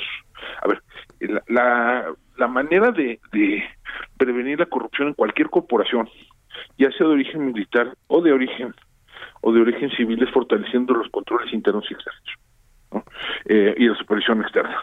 Eh, esa es esa es la, ruta, ¿no? Eh, eso es lo que debe todo lo que deberíamos estar trabajando, no la adscripción administrativa. hay un problema de fondo, déjame en trasladar a la Guardia Nacional al, a, la Secretaría de la Defensa Nacional, lo cual además requeriría un cambio constitucional muy importante que la, Guardia, la, Secretaría de la Defensa Nacional, eh, el, el control civil sobre las Fuerzas Armadas en México ha sido tradicionalmente muy débil. ¿no? Deja de darte dos, dos datos que me parecen muy importantes. De 1946 a la fecha, no ha habido un solo secretario de la Defensa Nacional que haya sido removido de su cargo antes de financiar el sexenio. Y segundo, eh, México es con Guatemala el único país de América Latina que nunca ha tenido un civil de ministro de defensa. Entonces, son, es una zona de, autogobierno surgida de un arreglo muy particular, ¿no? Que permitió la transferencia del poder de los militares a los civiles en los años 40 del, del siglo pasado, eh, pero que sí dejó este dejó al al ámbito militar con controles civiles muy débiles, ¿no? Entonces, eh, eh, en un sistema que tiene un déficit de rendición de cuentas, transferir esto a, las, a la Secretaría de la Defensa Nacional es, ¿cómo se llama? Es eh, caminar en la dirección contraria a la que se necesita. Alejandro, em, darle más dinero a la Guardia Nacional se va a traducir en eh, mejores acciones en favor de los ciudadanos. Eh, mira, yo creo que, a ver, lo que primero que habría que hacer es arreglar el embrollo administrativo que es la Guardia Nacional, administrativo y presupuestal. A ver, según el presupuesto de ingresos de la Federación, la Guardia Nacional tiene 35 mil millones de pesos de, de presupuesto. Eso es, eh, básicamente, con eso básicamente pagan las plazas de la gente que estaba en Policía Federal y dan un pequeño sobresueldo al personal que viene en las Fuerzas Armadas. 75% del personal de las Fuerzas de la Guardia Nacional no cobra en la Guardia Nacional, cobra en la semana o en la semana. Eh, entonces, lo primero que habría que hacer, y eso, digamos, en eh, al menos eh, en, en una interpretación bastante laxa de lo que dice la propia ley, ley sobre eh, los requisitos de ingreso a la Guardia Nacional, que dice que hay que tiene que haber una separación funcional del del cuerpo armado de origen. Pues digo, pues una separación un tanto extraña en la cual el personal sigue teniendo plaza y sigue cobrando en otra dependencia. ¿no? Yo lo que primero que habría que, que, hacer, lo primero que habría que hacer es pensar en, en, en arreglar ese, ese entuerto administrativo que además eh, hace tremendamente frágil todo el, todo el edificio institucional, ¿no? Déjame ponerlo de este modo. La Guardia Nacional puede ser cerrada en 24 horas sin pasar por el Congreso. Sí, lo único que hay que hacer, o casi cerrada, eh, lo único que hay que hacer es retirar los oficios de comisión de todo el personal, del 75% del personal que, que está adscrito hace unas semanas. O sea, un próximo gobierno puede cerrar la Guardia Nacional en 24 horas. Pues sí. Bueno, pues Alejandro, muchas gracias como siempre. Eh, gracias por platicar con nosotros. Buenos días. Buenos días, buenas, eh, buenos días, ahorita. Muy bien, gracias, gracias. Alejandro Ope, especialista en temas de seguridad y columnista de El Universal. Bueno, y a lo mejor tenemos problemas de seguridad, problemas con la epidemia, problemas con la vacunación, eh, problemas de todo tipo en toda la región latinoamericana, pero bueno, no nos preocupemos, lo importante, lo importante sí se está haciendo. Los cancilleres de México, Ecuador, Bolivia, Argentina, Costa Rica y Paraguay firmaron el acta para crear la Agencia Espacial Latinoamericana y Caribeña. Paris Salazar, adelante. Buenos días, Sergio Lupita. Los cancilleres de México, Ecuador, Bolivia, Argentina, Costa Rica y Paraguay firmaron el acta para la creación de la primera Agencia Espacial Latinoamericana y Caribeña. Al término de la reunión de cancilleres de la Comunidad de Estados Latinoamericanos y Caribeños, el secretario de Relaciones Exteriores Marcelo Ebrard agradeció a sus homólogos el impulso a este proyecto iniciado hace un año. Solo agradecer muy cumplidamente a mis colegas que han eh, dedicado su tiempo, su esfuerzo, su compromiso para hacer posible este primer paso importante que nos va a conducir para la reunión de los jefes de Estado y de Gobierno en septiembre a que se constituya e inicie su operación la Agencia Latinoamericana y Caribeña del Espacio que nos propusimos en, en enero del 2020 antes de la pandemia. En el castillo de Chapultepec, Marcelo Ebrard dijo que al sumar los esfuerzos de los países latinoamericanos y caribeños, se multiplican los recursos y se avanza con mayor velocidad. Anunció que el próximo 18 de septiembre, durante el encuentro de jefes de Estado y de Gobierno, se suscribirán las otras 26 naciones que integran la CELAC al proyecto de la Agencia Espacial. Los países aquí representados estamos haciendo algo respecto al espacio, solo que ahora lo vamos a hacer en combinación y entonces los recursos se multiplican como por 20 veces. Lo que significa firmar esto es multiplicar por 20 el potencial tecnológico, científico y el poder de América Latina y el Caribe. Eso es lo que significa. La agencia será el mecanismo regional encargado de coordinar actividades espaciales para sus países miembros y apoyará el mejoramiento de los sistemas de comunicación satelital en la región. Esta es la información. Paris Salazar, gracias. Bueno, y por otra parte, por otra parte, el gobierno de la Ciudad de México está buscando transferir a la Secretaría de Seguridad Ciudadana la regulación, administración y operación del sistema penitenciario. Y Saskia Niño de Rivera, cofundadora de Reinserta, gracias por platicar con nosotros. ¿Cómo ves esta propuesta? Querido Sergio, Lupita, ¿cómo están? Muy buenos días. Es una propuesta interesante. Eh, para empezar, una propuesta que no nos debería de sorprender. La gran mayoría de los estados en este país ya su sistema penitenciario depende de el, la Secretaría de Seguridad Ciudadana o Pública o la misma Fiscalía como tal. Es una propuesta que dice mucho. Uno, me pareció interesante que el mismo eh, sector de Seguridad Ciudadana, Omar García Harfuch, lo haya presentado cuando su mismo atentado se operó y se planeó desde adentro de uno de los rectores de la Ciudad de México. Creo que este mensaje es muy claro. Uno, pone en segunda plana la reinserción social, que ahorita podemos analizar eso, pero pone también en primera plana el tema de seguridad, que también me parece importante, porque la realidad es que en México la reinserción social es una utopía en estos momentos, y es una utopía por muchos factores. Uno, tú no puedes hablar de reinserción social si tienes eh, cárceles que no están funcionando en materia de seguridad. Y hoy por hoy, lo hemos hablado en este mismo espacio, eh, las cárceles pues son no nada más universidades de crimen, pero son lugares donde se siguen operando delitos como el 75% de, los, de las extorsiones, por ejemplo. Entonces yo creo que la prioridad principal tiene que ser la de la seguridad para poder garantizar los derechos humanos y entonces poder hablar de reinserción social. Hoy por hoy las cárceles son meros espacios eh, de castigo, meros espacios de, de, de, segregación y de y punitivos hasta ahí y no estamos logrando absolutamente nada. Sí me parece que es un retroceso en lo que deberían ser las cárceles, que deberían de ser eh, centros de reinserción social. El castigo, entre comillas, es la sentencia que se pone por medio del sistema eh, judicial, digamos de alguna manera, y entonces pasa ya a esta parte donde ya estás en el momento que entras a la cárcel cumpliendo una pena y se te debe de garantizar tus derechos humanos se debería garantizar lo que está estipulado en el 18 constitucional, que son sus cinco ejes de reinserción social. Entonces, Lupita, es complicada esa pregunta porque por un lado urge seguridad en las cárceles de nuestro país, pero por otro lado también pues, nos aleja en esta utopía de la, de la, de la reinserción social. Pero nos, nos aleja de esta utopía o de este deseo el simple cambio de adscripción, ¿no, no podría ser un simple cambio burocrático? Pues habría que habría que analizarlo, eh, Sergio. Omar habló mucho de la capacitación policial, lo cual me parece muy importante para la guardia y la custodia de los centros este, penitenciarios, pero habría que ver en qué dependencia. Dudo mucho que vaya a caer en la dependencia de prevención del delito, ¿verdad? Y que lo veamos desde un punto de vista de prevención terciaria.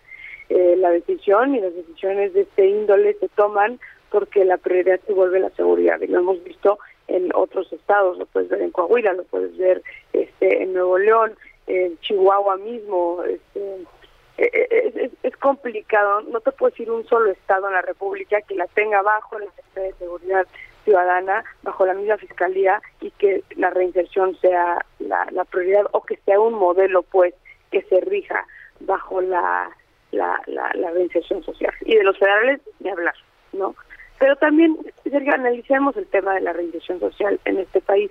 Tienes un sistema legislativo que ha optado por la mm, punitividad y que ha optado por la pena privativa y el aumento de penas como una solución como a la prevención en este país. Entonces tienes cada vez a más personas en la cárcel que tienen sentencias larguísimas. Tienes personas que tienen sentencias de mil, de dos mil, de tres mil años de sentencia y aunque en México técnicamente no existe la sentencia de por vida, la vitalicia como como como tal, este, tienes esta cantidad de años donde la reinserción social se vuelve una, un absoluto este, una falacia, ¿no? son gente que nunca va a salir de, de, la cárcel. Entonces, pues mira, Sergio, habría que analizar, habría que ver qué presupuesto le van a dar a Omar García Harfuch para, para esta nueva estrategia donde van a priorizar algo tan básico como la capacitación del, de la guardia y la custodia. Hoy en el Ciudad de México tienes un custodio por cada 100, 150 personas privadas de la libertad. De seguridad es la broma andando, digamos, del sistema penitenciario pero siempre como que se abre este pues eh, este, espacio para, para dejar el beneficio de la duda, ¿no? En lo que promete García Harfush es que pues tendrá sus ventajas en materia de reinserción social este cambio y que pues... sí los va a eh, tener, sí las va a tener, sin duda que las va a tener y Omar creo que ahí fue muy este, atinado. Eh, tú no puedes hablar de reinserción social si no tienes el control absoluto de un centro penitenciario y si tú no puedes garantizar el espacio, no puedes garantizar eh, el derecho constitucional de ninguna manera. ¿Qué pasa hoy por hoy en un reclusorio norte, por decirte un ejemplo?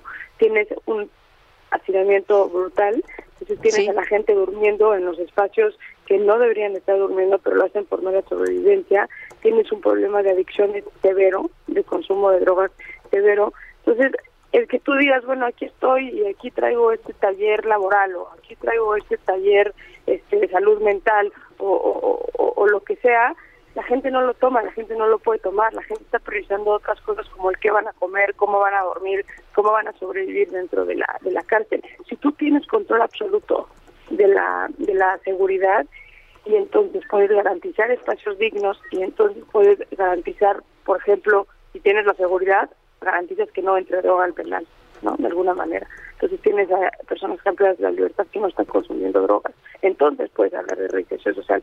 Pero es como una escalerita, ¿no? Hay que ir primero en materia de seguridad, hay que ir materia, en materia de dignificación, tanto de las personas privadas de la libertad como de la guardia y la custodia, y entonces después hablaremos del, del, del de, la prevención terciaria, que en este caso sería la reinserción social, que debe de ser la prioridad. Al final del día, en México somos un país democrático, somos un país con un sistema penitenciario garantista de los derechos humanos, no somos Estados Unidos, no somos estas cárceles eh, inhumanas que solamente buscan castigar y castigar y castigar, o por lo menos no en, en, la ley, y eso, y eso tenemos que tomar No en el papel, ¿no?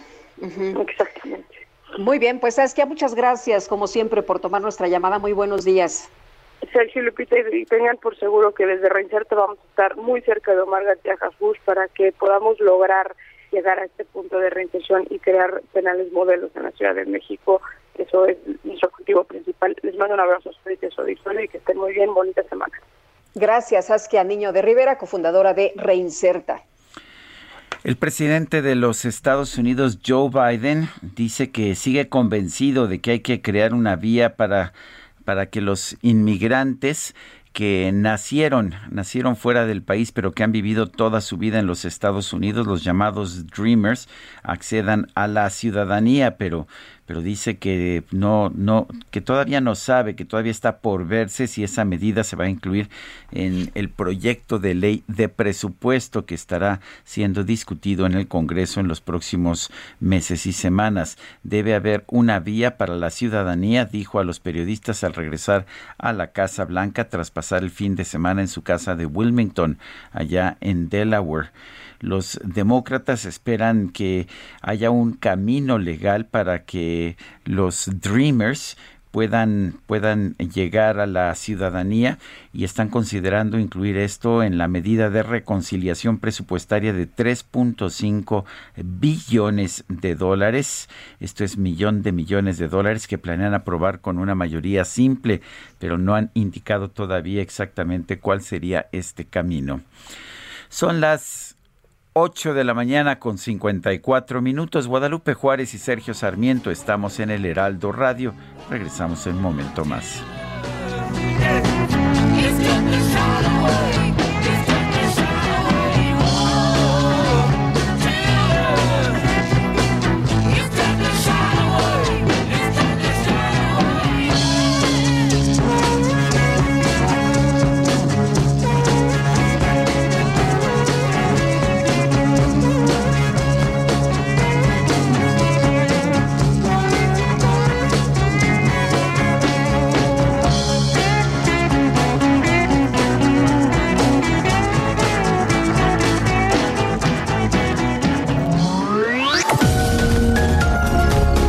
Sarmiento y Lupita Juárez quieren conocer tu opinión, tus comentarios o simplemente envía un saludo para ser más cálida esta mañana. Envía tus mensajes al WhatsApp 5520 109647.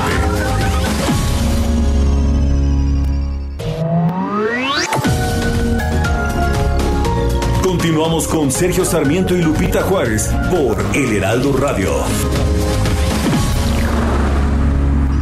When the sun beats down and burns the tar upon the roof, and your shoes get so hot, you wish your tired feet were fireproof.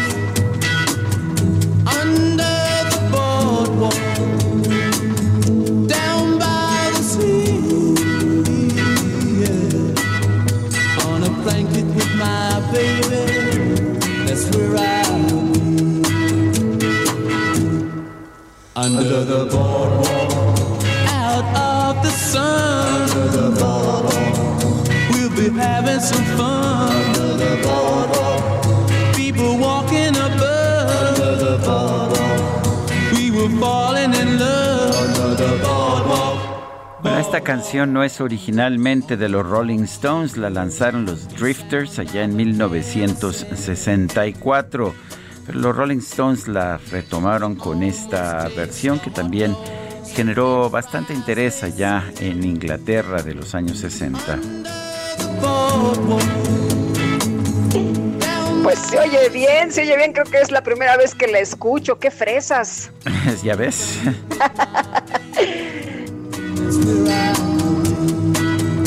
Tenemos mensajes de nuestro público. Tenemos mensajes. Oye, primero, quién sabe qué con el diablo y luego esta. Bueno, bueno. Oye, nos dice el doctor Jesús Santoyo. Sergio Lupita, buenos días. Escuchándolos como siempre desde Santa María la Ribera, para mí es una verdadera tontería, por no decir estupidez, que formen una agencia espacial latinoamericana. Deberían primero resolver el problema de la pobreza, de la alimentación, de la salud y comunicación en estos países. Gracias. Bueno, dice otra persona, muy buenos días Sergio Lupita, soy Juan Manuel de Iztapalapa. Estoy de acuerdo con lo que dijo el doctor, el número de niños infectados se ha incrementado y eso que no tenemos la cifra real. A mi pequeño de nueve años le dio hace tres semanas y se lo detectamos con una prueba rápida. No fuimos a kiosco ni laboratorio, fue tratado en casa y sí tuvo la enfermedad un poco fuerte. Quedó con secuelas, la más fuerte es que se cansa muy rápido. ¿Y cómo se contagió? Un familiar viaja frecuentemente por cuestiones de trabajo y lo adquirieron tres familiares, más una de ellas mi madre de 79 años. Afortunadamente también salieron adelante por la vacuna, pero mi hijo fue el que la pasó peor. Estos casos no se contabilizan porque fueron pruebas caseras y aún así quiere regresar a clases el presidente. Para nada estoy de acuerdo. Y otra persona en Twitter dice, la tercera ola ya nos alcanzó. Es una doctora, por cierto, dice, mi hija de 10 años positiva para COVID. Lo más desesperante no poder estar con ella todo el tiempo. La tristeza me invade. O sea, están contagiándose niños de 10 años, ¿eh? como nos dice nuestro radio escucha, pues son de, de 10, de 9, así que hay que tener muchísimo cuidado. Se dice que los papás ya están vacunados y que por eso bajaron la guardia y empezaron a acudir a las reuniones y también pues asuntos de, de trabajo, ¿no? No, no todo el mundo puede estar en su casa, pero bueno, pues hay que tener muchísima, muchísima eh, precaución y mucho cuidado. Nos dice también otra persona del auditorio, buen inicio de semana, Sergio y Lupita, nada como los Rolling Stone eh, para una nueva semana, exagerado el amor de López por la dictadura cubana. Un fuerte abrazo, Francisco 1955. Son las nueve de la mañana con cuatro minutos. Julio. Batimóvil. Listo. Batimoto. Listo. ¿Qué nos falta? Les falta batidora. Por eso vayan a Soriana, porque pongo todos los electrodomésticos y línea blanca al 30% de descuento. Sí, 30% de descuento. Tú pides y Julio Regalado manda. Solo en Soriana. A julio 30. Aplican restricciones. Bueno, vamos con Augusto Atempa, está en División del Norte. Adelante, Augusto. Así es, Sergio Lupita, muy buenos días. Me encuentro en el cruce de División del Norte y José María Vértiz. Para quienes van a transitar sobre José María Vértiz hacia el norte, hay muy buen avance, no hay ninguna retención. Solamente encontrarán aquellos que vienen hacia el sur una pequeña retención frente al Hospital General de Zona 1 y es que este hospital está atendiendo a pacientes COVID, lo que está generando el estacionamiento en doble fila y por supuesto reducción en los carriles. Hay que manejar con mucha precaución, sobre todo en municipio libre con dirección hacia División del Norte, hay un poco de carga vehicular, hay que tenerlo en cuenta. Sergio Lupita, mi reporte. Muy bien, gracias Augusto. Muy buen día. Buenos días. Y por otra parte, los ministros de la Suprema Corte de Justicia de la Nación aún no se pronuncian a la petición de feministas que piden que se revise el caso de Viridiana Molina, quien estuvo cuatro años y medio presa por un delito que no cometió ella, lo cometió su pareja. Y vamos a platicar con Viridiana Molina, activista. Viridiana, gracias por platicar con nosotros esta mañana. Muy buenos días. Hola, ¿qué tal? Buenos días. Viridiana, recuérdanos el caso y por qué te acusan a ti de un delito que pues parece que es público que no cometiste tú. Pues mire, lo que pasa es que en el 2014 eh, fuimos procesados a casi aproximadamente 12 personas por el delito de tráfico de indocumentados, dinero de procedencia ilícita y delincuencia organizada. Dentro del proceso a todos se nos quita el delito original de tráfico de indocumentados y solo se nos deja dinero de procedencia y delincuencia organizada. Pasan cuatro años, seis meses y nos dan la absolución a todos. O sea, todos salimos absueltos. Después de que todos salimos absueltos, el Ministerio Público apela. Y cuando apela, a mí me sentencian a nueve años y dan absolución a cinco personas, a siete personas, perdón. Lo, lo, curioso de mi proceso es que el tráfico de indocumentados del que se me está acusando a mí eh, no es un tráfico, cuando ustedes les dicen tráfico de indocumentados, muchos piensan que es el monte y pasas a gente a Estados Unidos. No, el tráfico de indocumentados del que a mí me están acusando es aéreo. Y esto me preocupa porque para que sea aéreo, entonces yo tendría que haber sido una trabajadora del aeropuerto o ser un servidor público. Y pues eso no se da. Yo nunca he trabajado dentro del aeropuerto, ¿no? Yo lo único Viridiana, que- ¿por qué? eh, lo, lo que no enten- lo, lo que no entiendo es por qué se te acusa a ti de un delito que no cometiste, que cometió tu pareja, al parecer. Pues es que a mí se me está acusando porque dentro de la dentro de la de la sentencia que, que que brinda el Ministerio Público, él dice porque yo soy la pareja, porque yo tenía que saber todo lo que hacía la pareja. Esa es la sentencia por la que a mí se me está dando, como que soy la cómplice de él, lo cual a mí se me hace injusto porque entonces todas las personas que están privadas de su libertad, sus esposas, entonces también tendrían que estar en prisión. Entonces, eso es lo que me da más coraje todo esto. Eh, ¿Cómo estás, cómo están viendo, eh, cómo estás viendo la situación en la Suprema Corte?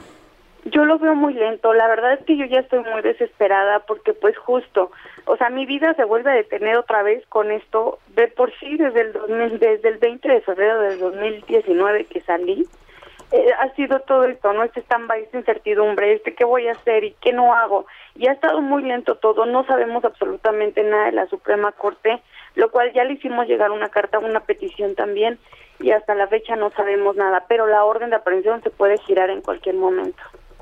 Eh, Viridiana, ¿qué pasa ahora? ¿Hay nuevos delitos? ¿Se te imputan nuevos delitos? No, yo estoy siendo procesada por los mismos delitos, o sea, que es delincuencia organizada y dinero de procedencia ilícita. Pero no se puede procesar una persona por los mismos delitos de nuevo, ¿o sí? Mm, pues no, pero como el Ministerio Público apeló, entonces así es como me la he llevado desde el 20 de febrero. Viridiana, ¿hubo tráfico de indocumentados? No, yo no tengo ningún señalamiento de ninguna persona indocumentada que diga tú me traficaste. Eh, dentro del proceso no existe un solo indocumentado. Entonces, ¿de dónde surge la acusación? Son dichos del Ministerio Público en sus carpetas de... Yo estuve arraigada 80 días y dentro del arraigo, pues ahí fue donde se creó toda una carpeta que yo fui, que tú fuiste, que él fue, que todos fueron. Pero no existe una persona, una víctima que diga, ellos me traficaron. O sea, ¿se inventó esta información, esta acusación, esta carpeta? Sí, sí, definitivamente, porque no existe la víctima que diga, "Tú- ustedes me traficaron. Unieron carpetas de otras personas que estaban privadas de su libertad, juntando mi causa penal.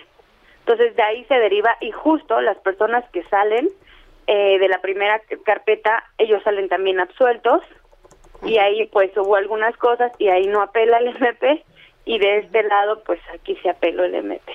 Pero es un infierno entonces, ¿no? Porque no sabes en qué momento llegan y te vuelven a aprender. Sí, yo estoy con incertidumbre. O sea, yo lo único que pido, pues justo es eso, ¿no? Que no vengan a romper mi puerta, pues porque yo soy madre soltera, yo tengo a mis hijos, ¿no? Me ha costado mucho levantarme con ellos y pues justo ver, eh, pues que ellos quieran volverme a meter dentro de una prisión, pues sí es, pues sí es triste, ¿no? Porque pues yo ya les pagué, culpable o no, yo fui a prisión sin haber una víctima que dijera tú. Y lo más importante es que dentro del proceso se quitó el delito de tráfico de indocumentados. Entonces se quita el O sea, delito por el delito que te acusaron, mm, te absolvieron. O sea, no existe Sí. ese delito. No, no existe. Pues qué inquietante, Viridiana. Estaremos muy atentos a- acerca de este caso. Muchas gracias. Hasta luego, un abrazo, buenos días. Sí, pues eh, continuamos, Sergio. Claro que sí, la Fiscalía General de Justicia presentó resultados positivos en el reporte mensual de los avances por la alerta de violencia contra las mujeres en la Ciudad de México. Nos reporta Jorge Almaquio. Adelante, Jorge. Gracias, Sergio Lupita. Amigos, así es. La fiscal general de justicia, Ernestina Godoy, reportó que hay una tendencia a la baja en diversos ilícitos como resultado de la desarticulación de grupos criminales. Indicó que durante el primer semestre disminuyeron los feminicidios en 14.6% y aumentó en 377% la detención de feminicidas de 2019 a la fecha. La titular de la FGJ aseguró que la suma de todas las vinculaciones por delitos sexuales en lo que va del presente año es de 75.3% mayor que hace dos años y en lo que va del 2021 han detenido a 43 feminicidas y 519 agresores sexuales. En el acto en el que estuvo por primera vez el nuevo secretario de gobierno Martí Batres, Godoy Ramos indicó que aumentaron 123% las vinculaciones a procesos de agresores que cometen delitos en contra de las mujeres con respecto de 2019. Comentarles que mantenemos una tendencia a la baja en las muertes violentas en contra de las mujeres. La suma de feminicidios y homicidios dolosos donde la víctima es mujer ha disminuido en un 14.6 en la Ciudad de México. Reitero que esto es resultado de un esfuerzo coordinado y contundente para desarticular a grupos criminales que se dedicaban a este delito. Martí Batres, secretario de Gobierno, resaltó la labor de Godoy para lograr la disminución de delitos en materia de violencia de género, pero también la del movimiento feminista. Cabe señalar que aquí en la Ciudad de México, por fortuna, hemos contado con una gran labor de la Fiscalía General de Justicia de la Ciudad de México, encabezada por la licenciada Ernestina Godoy. En estos logros y conquistas ha sido clave el movimiento feminista. Ha revelado, descubierto, develado, denunciado una forma de dominación específica contra las mujeres desde hace muchísimo tiempo. La Secretaría de Seguridad Ciudadana reportó que en materia de detenciones por delitos de género de enero a julio se realizaron 1.249 de los cuales 417 fueron por abuso sexual, 123 por hostigamiento sexual, 6 por tentativa de violación, 84 por violación y 818 por violencia familiar. Sergio Lupita amigos, el reporte que les tengo. Jorge Almaquio, gracias. Son las 9 de la mañana con 13 minutos. Es momento de ir a un resumen de la información más importante. Esta mañana el presidente López Obrador anunció que los municipios apartados de Veracruz, Puebla, Oaxaca, Guerrero y Chiapas van a contar con planes de vacunación contra el COVID para todas las personas mayores de 18 años. Es Oaxaca, Chiapas, Guerrero, Puebla y Veracruz. Estos cinco estados van a tener un tratamiento especial que inicia hoy. Por ejemplo, en el caso de Veracruz y Oaxaca, va a entrar a reforzar la vacunación la Secretaría de la Defensa y se va a vacunar con la vacuna Cancino que es una sola dosis, a todos en los municipios pequeños para no ir de nuevo. Además el presidente López Obrador reiteró su compromiso de que para el mes de octubre todos los mexicanos mayores de 18 años van a recibir por lo menos la primera dosis de la vacuna contra el COVID-19.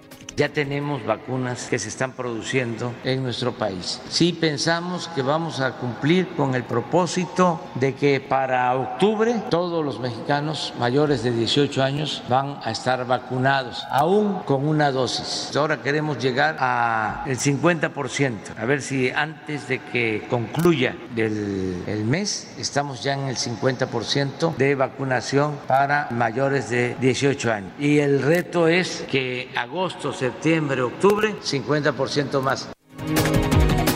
Las autoridades sanitarias de China informaron que este lunes registraron 76 casos nuevos de COVID-19, la cifra diaria más alta desde el mes de enero. Y el gobierno de los Estados Unidos informó que esta tarde el presidente Joe Biden va a recibir al primer ministro de Irak, a Mustafa al-Qasimi, para hablar sobre una nueva fase de la presencia militar estadounidense en ese país.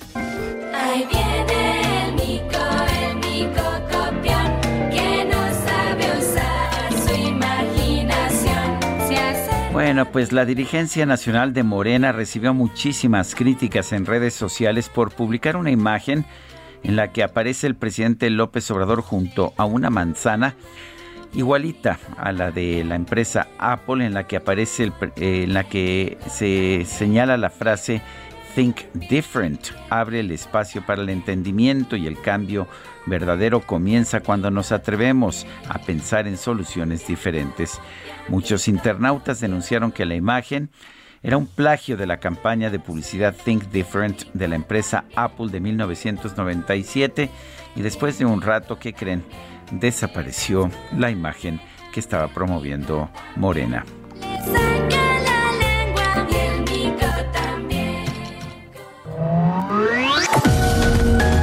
Para Lupita Juárez, tu opinión es importante. Escríbele a Twitter en arroba Lupita Juárez H.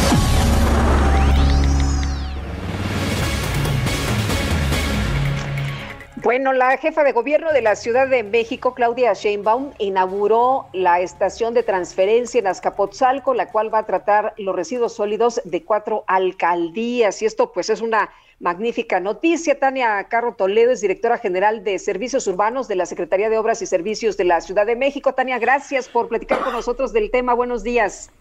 Hola, buenos días. Muchas gracias. ¿Por qué es importante esta estación de transferencia?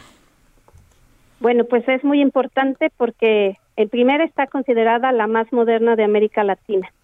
Eh, el, eh, permite la separación de los desechos y el aprovechamiento de los mismos, generando eh, mayor eficacia, generando mayor este, ganancia para el propio gobierno y el aprovechamiento del reciclamiento de la basura. Tania, ¿cuáles alcaldías son las que se van a ver beneficiadas? Primeramente Azcapotzalco, Miguel Hidalgo, Cuauhtémoc y la Gustavo Amadero. Eh, el, ah, ¿qué, tan, qué, tan, ¿Qué tanto beneficio social se logra con esta, pues, con esta distribución, con este, esta separación de los residuos? Bueno, pues el, uno de los, de los beneficios que se tienen socialmente eh, tiene que ver con que el tratamiento de los residuos eh, permite ambientalmente y socialmente eh, hacer una disminución de lo que llega a disposición final. permite también el, el poder revalorizar todos los residuos a través de esta separación que se genera en la planta y que eh, permite con esto eh, generar una eh, un, un, tema de este perdón un, un tema de, de aprovechamiento mayor y de economía circular toda vez que estos productos pues tienen un nuevo uso y una nueva disposición. Anteriormente pues prácticamente todos los residuos llegan directamente a los rellenos sanitarios y ese es el destino final y además la, la producción que se genera en la Ciudad de México de, residuos sólidos pues es muy grande. Este tipo de tratamientos o de plantas permiten precisamente el reaprovechamiento, el la reutilización de los residuos, generando ambientalmente un, eh, un, un, destino eh, pues diferente al que se tenía actualmente. Tania, hablabas de ganancias para el gobierno. Hay quien señala que la basura bien tratada, pues es un negocio y es redituable. ¿Qué ganancias tiene el gobierno de la Ciudad de México con, esta estación de transferencia? Precisamente en la operación de la, de la planta de, tratamiento de residuos, es, eh, este, se utiliza para la propia operación y el mantenimiento. Eh, recordemos que esta planta tiene equipos eh, de alta tecnología y estos equipos pues deben de tener también un mantenimiento para tener un funcionamiento al 100%, por lo cual eh, pues los beneficios eh, al gobierno tiene que ver básicamente con la operación de todo de todos estos procesos. Muy bien, pues Tania, muchas gracias por platicar con nosotros esta mañana. Muy buenos días. Buenos días, gracias a ustedes. Son las nueve con veinte minutos. Vamos a Bienestar H con Mariano Riva Palacio. Sergio Sarmiento y Lupita Juárez.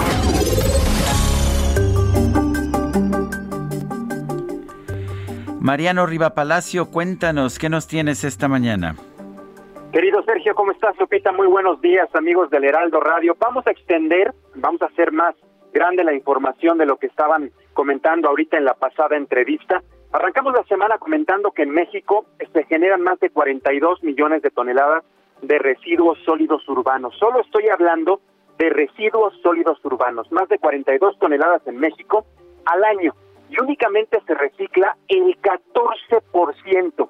Y de ese total, Sergio, el 70% de la basura termina en rellenos sanitarios que en múltiples ocasiones pues son tiraderos a cielo abierto, lo que genera contaminación del suelo y del agua con afectaciones a la salud humana y animal. Ahora, de los residuos sólidos que se generan en el país, la mayoría son orgánicos, los cuales además pues son húmedos porque en México se consume una cantidad importante de cítricos y otras frutas y, y eso es lo que dicen los expertos. Ahora, contribuye también a que los residuos sean más pesados Por ejemplo, en muchos países de Europa, donde no son tan húmedos los residuos, estos se incineran para producir energía eléctrica en países de Europa. Ahora, regresando a nuestro país, el 14% de la basura que producimos es papel y cartón, 6% es vidrio, Lupita, 4% es plástico en peso, no en volumen, 3% son metales como las latas de aluminio y el 1% restante corresponde a otro tipo de materiales. Consultamos al responsable de la Unidad de Investigación en Ecología Vegetal de la UNAM, el académico Arcadio Monroy Ata, y nos comenta que el principal obstáculo para el reciclaje de los desechos es que no se separan desde su origen.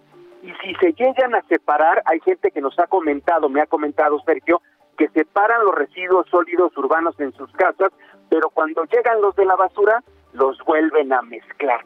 Eso es lo que está pasando. Entonces, pierden su valor y se convierten en basura general. Dice el investigador que si se tomara el hábito de reciclar, casi todos podríamos entrar a las cadenas de reciclaje y recordó que cada habitante de la Ciudad de México producimos en promedio un kilo y medio de desechos al día. Otros datos interesantes que también nos comparte el investigador es que de las 8 millones de toneladas de desechos plásticos que se generan al año, solo se recicla el, tre- el 32%. Dice que México es uno de los principales consumidores de bebidas envasadas en PET y a pesar de que se- ese material se vende de 3 a 7 pesos el kilo, no existe la suficiente infraestructura para reciclarlo todo. En la capital del país, por ejemplo, se aprovecha el 90%, pero en el resto de la República Mexicana solo se aprovecha el 56%. Los envases, desgraciadamente, terminan incluso en el mar. Y ahora, según un estudio realizado en el 2018 por una plataforma para planificar compras, en México cada año se compran más de 1.700 toneladas de ropa, en especial ropa escolar, playeras, pantalones y ropa deportiva. De estas, Sergio, de esas más de 270 toneladas caen en desuso y al inicio de cada ciclo escolar y es material que se puede reciclar. Incluso eh, daba el investigador un dato que la actriz británica Emma Watson usa ropa hecha con telas recicladas, que sí es posible hacerlo. Así que Sergio Lupita y amigos del Heraldo Radio, si queremos heredar a las futuras generaciones un mundo menos contaminado, es necesario, dicen los especialistas, es necesario promover todavía más la cultura de reciclaje entre la sociedad civil y, por supuesto, entre las autoridades. Sergio Lupita, mis datos, mi comentario y la reflexión esta mañana de Bienestar H. Son las, gracias Mariano Riva Palacio, son las 9 de la mañana con 24 minutos. Regresamos en un momento más. Fue en un café donde yo la dejé. Fue en un café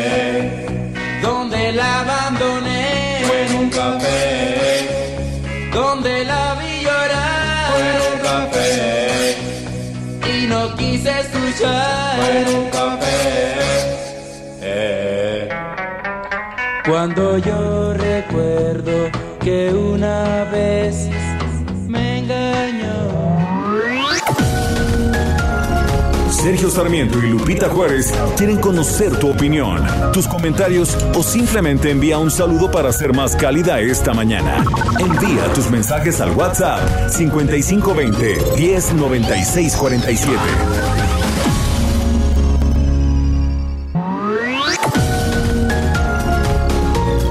Continuamos con Sergio Sarmiento y Lupita Juárez por El Heraldo Radio. Amigos del Heraldo Radio, con Citibanamex y Bancanet Empresarial, estás a un paso de hacer crecer tu empresa, porque puedes realizar operaciones en cualquier lugar y en cualquier momento desde el portal. Conoce tu saldo o descarga tu estado de cuenta desde donde estés. Conoce más sobre Bancanet Empresarial y aprovecha todos los beneficios y herramientas que diseñamos para resolver tus necesidades y las de tu empresa. Citibanamex, cada paso cuenta. Continuamos con Sergio Sarmiento y Lupita Juárez.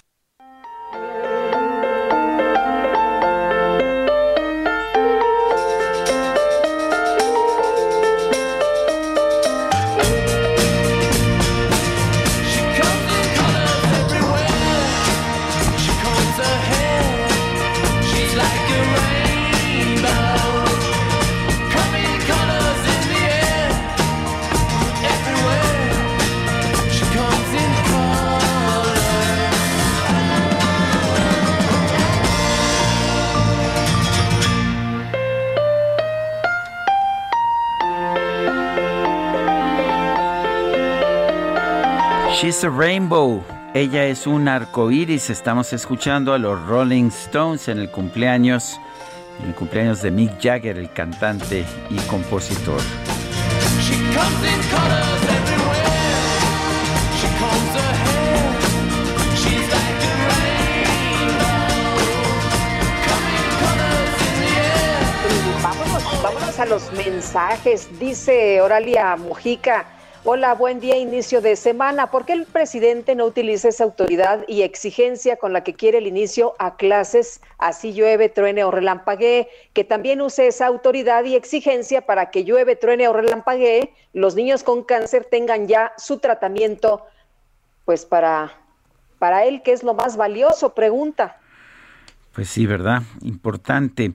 Nos pregunta otra persona, ¿podrían preguntar para cuándo se tiene contemplada la vacunación de jóvenes de 12 a 18 años? Por favor, Rodrigo Salinas, no están contemplados los menores de 18 años en los programas de vacunación hasta este momento.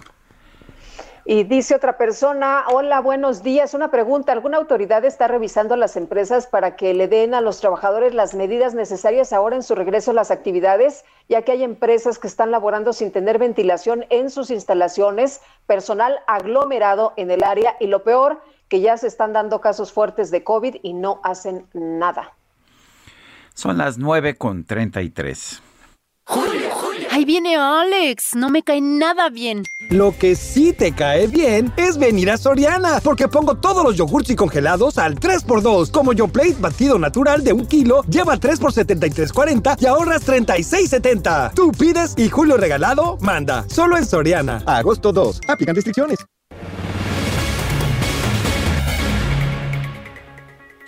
Hace unos días se presentó un conflicto entre militantes del PRI en la sede nacional del partido.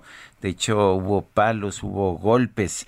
¿De qué se trata el problema? Rosario Guerra, exdiputada federal, exsecretaria de Finanzas del PRI, catedrática de la UNAM, está en la línea telefónica. Rosario, ¿cómo estás? Buenos días. Buenos días, Sergio. Qué gusto saludarte a ti y a Lupita. Pues Hola, ¿qué tal? Está sumido en una de las peores crisis que ha tenido en la época moderna. Tiene un dirigente con una visión patrimonialista del, del partido y eh, con una gran cercanía él y, Murat con, con Andrés Manuel López Obrador. Eh, entonces, él eh, aprovechó el ser presidente del partido y eh, con gente afín a él, él logró que se aprobara que de las plurinominales 30 de estas curules fueran a dar a los miembros del Comité Ejecutivo Nacional, es decir, a todos, incluidos secretarios particulares, este secretarios de carteras hasta el de comunicación social, etcétera. Entonces, todos son actualmente plurinominales. Me decía él que la mayoría son jóvenes, yo le digo que, que bueno que se formen jóvenes, pero que las plurinominales siempre han sido eh, para impulsar carreras políticas de eh, en todo el país que puedan ser competitivos para las elecciones y más en un momento como este y no por un grupo de incondicionales y amigos del presidente del partido que es un abuso total. Los otros 40 son la cuñada de, Murat la familia de, de Moreira etcétera. Entonces realmente son muy pocos los priistas representativos del PRI como pudiera ser el presidente de la CNC este y Alfonso Guajardo, quien están tratando de inutilizar desde el propio gobierno para acallarlo, en fin, pero la verdad es que este abuso de los plurinominales es terrible.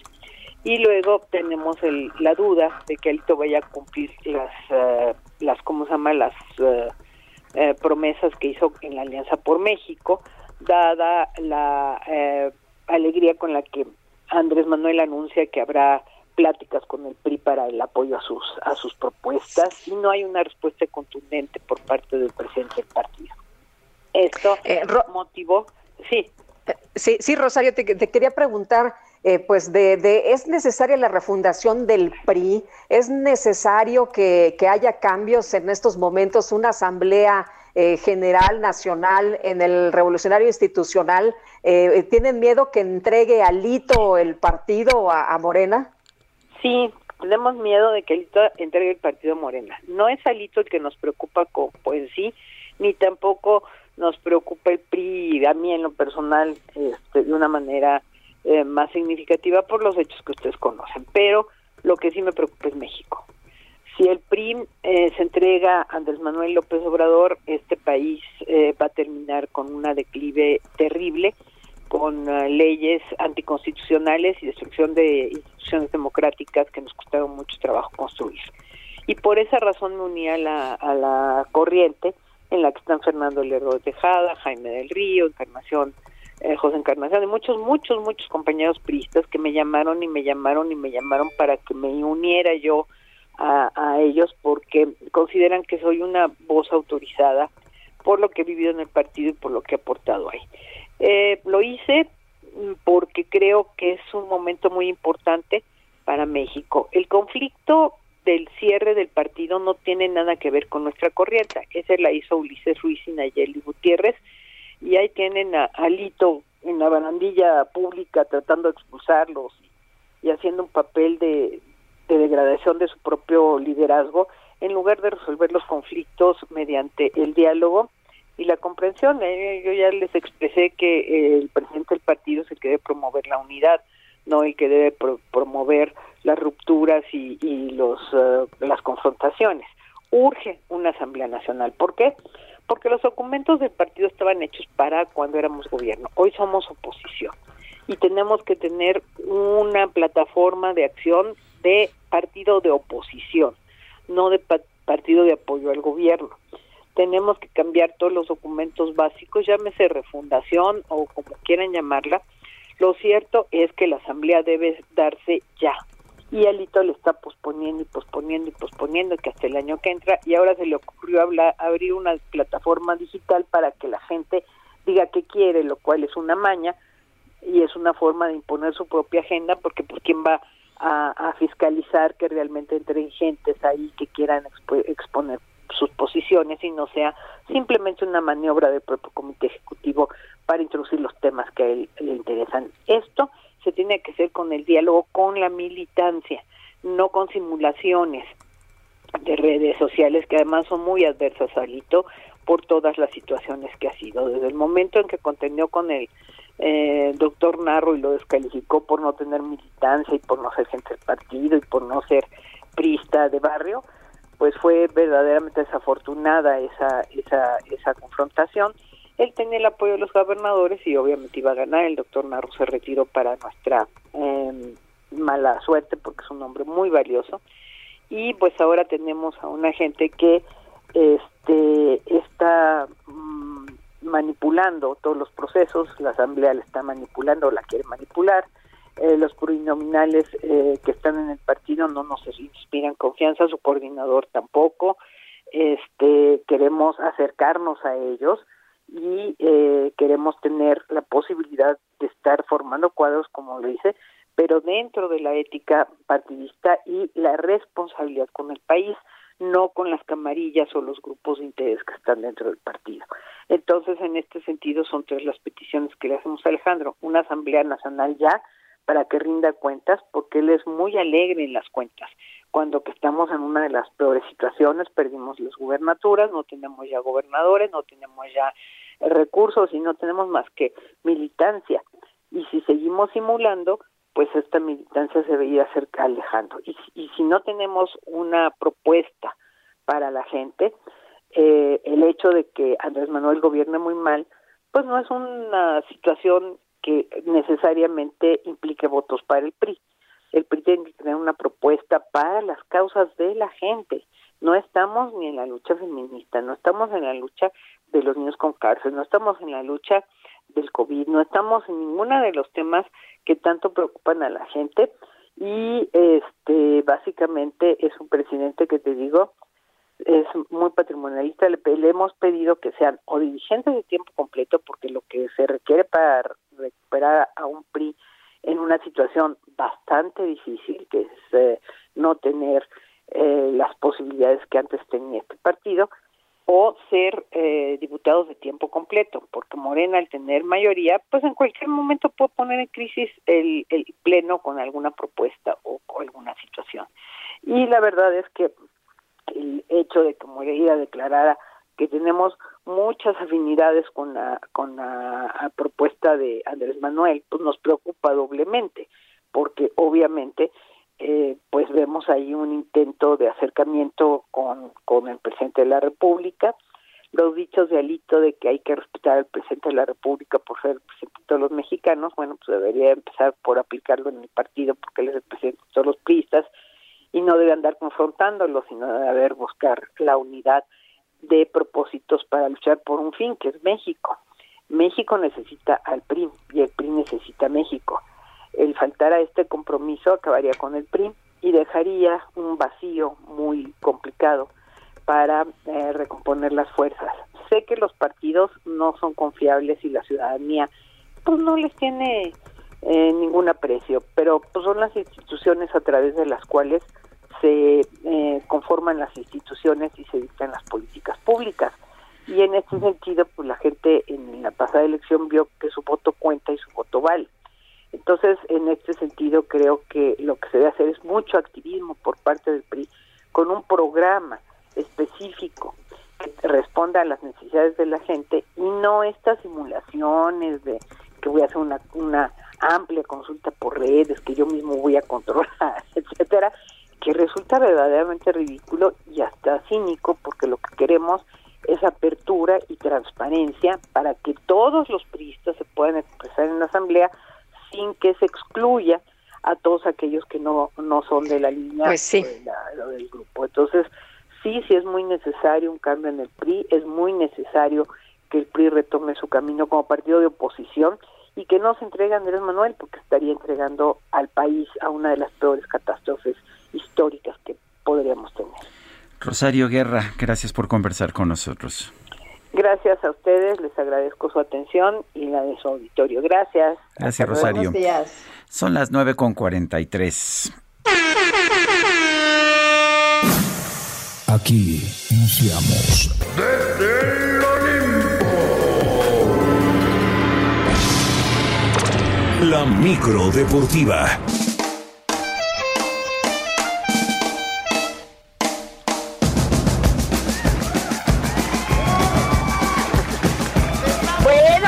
Así entra, así entra Julio Romero con su micro deportiva. ¿Cómo estás, Julio? Buenos días. Muy bien, Sergio Lupita, amigos del auditorio, muy buenos días, qué placer saludarles. Efectivamente, aventando lámina informativa en este inicio de semana, la selección mexicana de softball desde el Olimpo derrotó 4 por 1 esta mañana a Australia y eh, hoy a las 11 de la noche estará buscando la medalla de bronce ante Canadá en actividad, repito, del softball. Muy, muy buenas noticias se arranca prácticamente con el pie derecho el día, mientras que la gimnasta mexicana Alexa Moreno logró clasificarse a la final del salto de caballo dentro de la gimnasia. Con este resultado, la nacida en Ensenada, Baja California, logró su primer objetivo y peleará por una presea. Se ve difícil, pero no imposible, al lado de figuras como la estadounidense Simone Biles. Así es que continúa entregando muy buenos resultados Alexa Moreno, que hay que recordarlo, ella es medalla de bronce en esta disciplina, en el salto de caballo a nivel mundial. Ahora, ahora estará buscando justamente una presea allá en Japón. Y la dupla de Kevin Berlín y Diego Valleza terminó en el cuarto lugar en la prueba de la plataforma 10 metros sincronizados varonil, una competencia que ganó la Gran Bretaña por delante de China. Bueno, se definió todo hasta el último salto. Qué emocionante estuvo esta final de los clavados. El bronce le correspondió a Rusia, pero hay que recordar que no están compitiendo por su país, sino por su Comité Olímpico Nacional. Lo están haciendo sin himno y con una bandera que nada tiene que ver con el país. Rusia, hay que recordarlo también, paga una suspensión luego de comprobarse un doping sistematizado y auspiciado por el propio gobierno en años anteriores. Por cierto, por cierto, China no perdía esta competencia de la plataforma sincronizada desde el año 2000. Así las cosas con lo que se dio eh, pues, la madrugada de este lunes.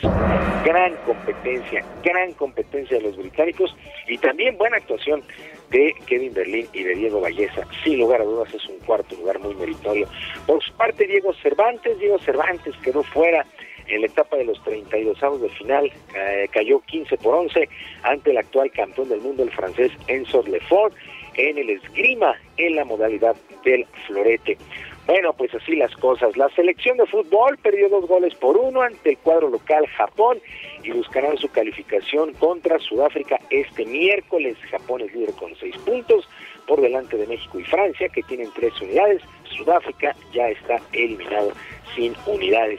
Mientras que la selección mayor, la selección de fútbol, que está en la Copa Oro, pues ellos vencieron 3 por 0 a su similar de Honduras en Phoenix este fin de semana y están en semifinales, repito, de esta Copa Oro de la CONCACAF. Gerardo Martino, técnico del conjunto tricolor, espera que lo mejor de su equipo esté por llegar en la recta final de este certamen.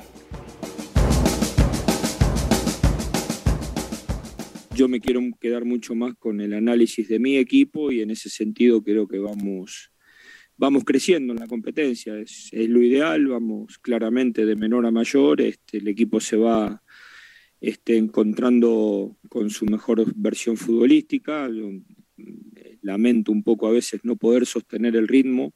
Estamos en una etapa del año este, muy avanzada, diríamos que ya casi empezando la siguiente temporada. Bueno, pues ahí está la selección nacional ya en semifinales. Y arrancó el torneo Grita México, Apertura 2021 y resultados completos. Querétaro empató sin goles con América, Santos le pegó 3 por 0 a Necaxa, Toluca 3 por 1 a Juárez, Pachuca 4 por 0 León, San Luis 2 por 1 Chivas, Pumas y Atlas 0 por 0, Monterrey empató 1 con Puebla, Tigres venció 2 por 1 a los Cholos y el día de hoy a las 9 de la noche cierra esta jornada 1 con Cruz Azul, el actual campeón, enfrentando al Mazatlán. Sergio Lupita, amigos del auditorio, la información deportiva este lunes. Eh, yo les mando un abrazo a la distancia y que sea un gran día. Gracias, hasta luego Julio, buenos días. Buenos días. La película Sin Señas Particulares es la historia de una madre en busca de su hijo que desaparece en, en un viaje hacia el cruce con Estados Unidos. Ha ganado, eh, pues ha ganado reconocimientos en distintos festivales y va a llegar ahora a las salas de cine de nuestro país. Fernanda Valadez es la directora de Sin Señas Particulares. Eh, Fernanda, buenos días, gracias por tomar la llamada. Cuéntanos acerca de esta película, cómo surge. Hola Sergio, buenos días, gracias por el espacio. Pues es una película que llevó varios años producirse y desarrollarse y, creo que para todo el equipo lo importante era hablar de esta oleada de violencia que hemos vivido en México ya por más de, de 10 años y justo en la perspectiva de una madre que, que, que vive la, la desaparición de su hijo. Eh, Fernanda, que puede ser la historia de muchos eh, mexicanos, ¿no? Eh, la verdad es que muchas familias están pues viviendo esas circunstancias o también gente de Centroamérica que no vuelve a saber nada en este pues en esta búsqueda de una mejor vida y del sueño americano. Justamente, Lupita, creo que lo que eh, nos hemos ido dado, dando cuenta como sociedad y como mexicanos es que la violencia ha, permeado todas las estructuras y todas la, las capas de la sociedad y esto pues desafortunadamente le puede pasar a cualquiera y lo que queríamos hacer con esta película era tomarlo como ponernos en los zapatos de una persona que, que vive una situación así de, de terrible. El, ¿Cómo ha sido la recepción de los públicos que la han visto? Ha sido muy afortunada. En México se ha proyectado solamente en el Festival de Morelia el año pasado y recibió el, el premio del público y creo que eh, no, no sabíamos cómo la, iban a recibir. Creo que lo, que ha sido muy positivo justo es que tratamos de, vincularnos con la historia desde la empatía. Eh, lo, para nosotros era muy importante que más allá de las cifras, más allá de todas las cosas con las que estamos en contacto día en las noticias, es que pudiéramos verlo, ponerle una mirada humana. Fernanda, ¿y cuándo, cuándo la podemos ver en cines? A partir del 5 de agosto, va a estar en diversas salas en el país, eh, en Cinépolis, en Cinemex, en algunos cines independientes. Entonces, para aquellas personas que, que están dispuestas a salir, ahorita estamos viendo nuevamente una situación complicada, pues los invitamos. Los cines están haciendo una gran labor con medidas sanitarias. Eh, pues para nosotros sería un gusto que nos acompañen. Bueno, pues Fernanda, gracias por invitarnos a ver sin señas particulares. Muchas gracias, Sergio Lupita. Buen día. Hasta luego, muy buenos días. Hoy ha llovido muy fuerte en las últimas eh, semanas y en las eh, últimas horas las afectaciones allá en Zapopan, Jalisco, provocaron que aumentara 17 el número preliminar de colonias afectadas por la tormenta que cayó en la primavera y que pues eh, inundó, inundó varios puntos. Eh, La primera cifra de, de viviendas afectadas se contabilizó en 162, sin embargo, dicen que podría duplicarse y el municipio buscará declaratoria de emergencia para poder obtener recursos para las personas que perdieron todo. El agua subió entre un metro y metro y medio y se desbordaron los arroyos seco y también el Teisquinque. Así que, pues para nuestros amigos que nos están escuchando por allá en Jalisco, pues se va a buscar la declaratoria de emergencia para Zapopan. Son las 9 de la mañana con 52 minutos. Vamos a un resumen de la información más importante. Desde Veracruz, el presidente López Obrador rechazó que se vayan a aplicar nuevos cierres de actividades económicas ante el alza de contagios de COVID-19 en México. Aseguró que las personas ya saben cómo cuidarse.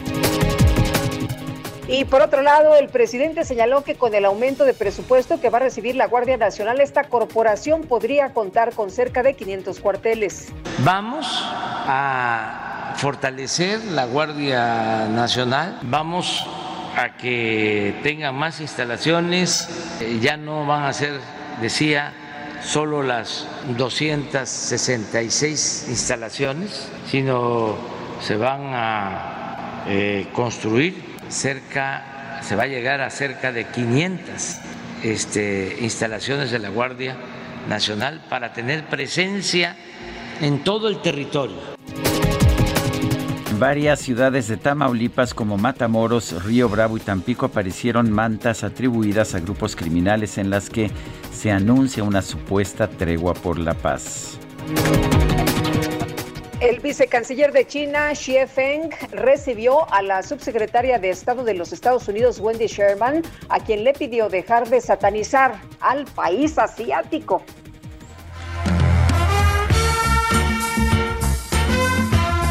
Medios brasileños reportaron una riña al interior de un centro de vacunación contra el COVID de la provincia de Paraíba. Al parecer se debió a que un hombre acompañó a su amante a recibir la inmunización, pero se llevó una sorpresa porque en la fila estaba su esposa. Tras el incidente, la aplicación de las dosis se reanudó.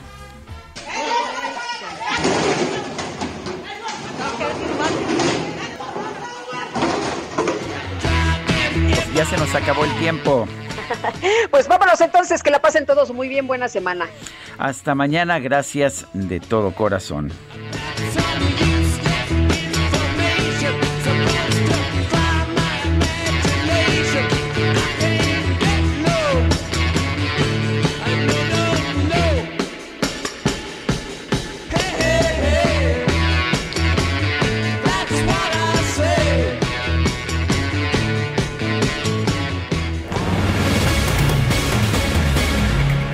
Heraldo Media Group presentó Sergio Sarmiento y Lupita Juárez por El Heraldo Radio.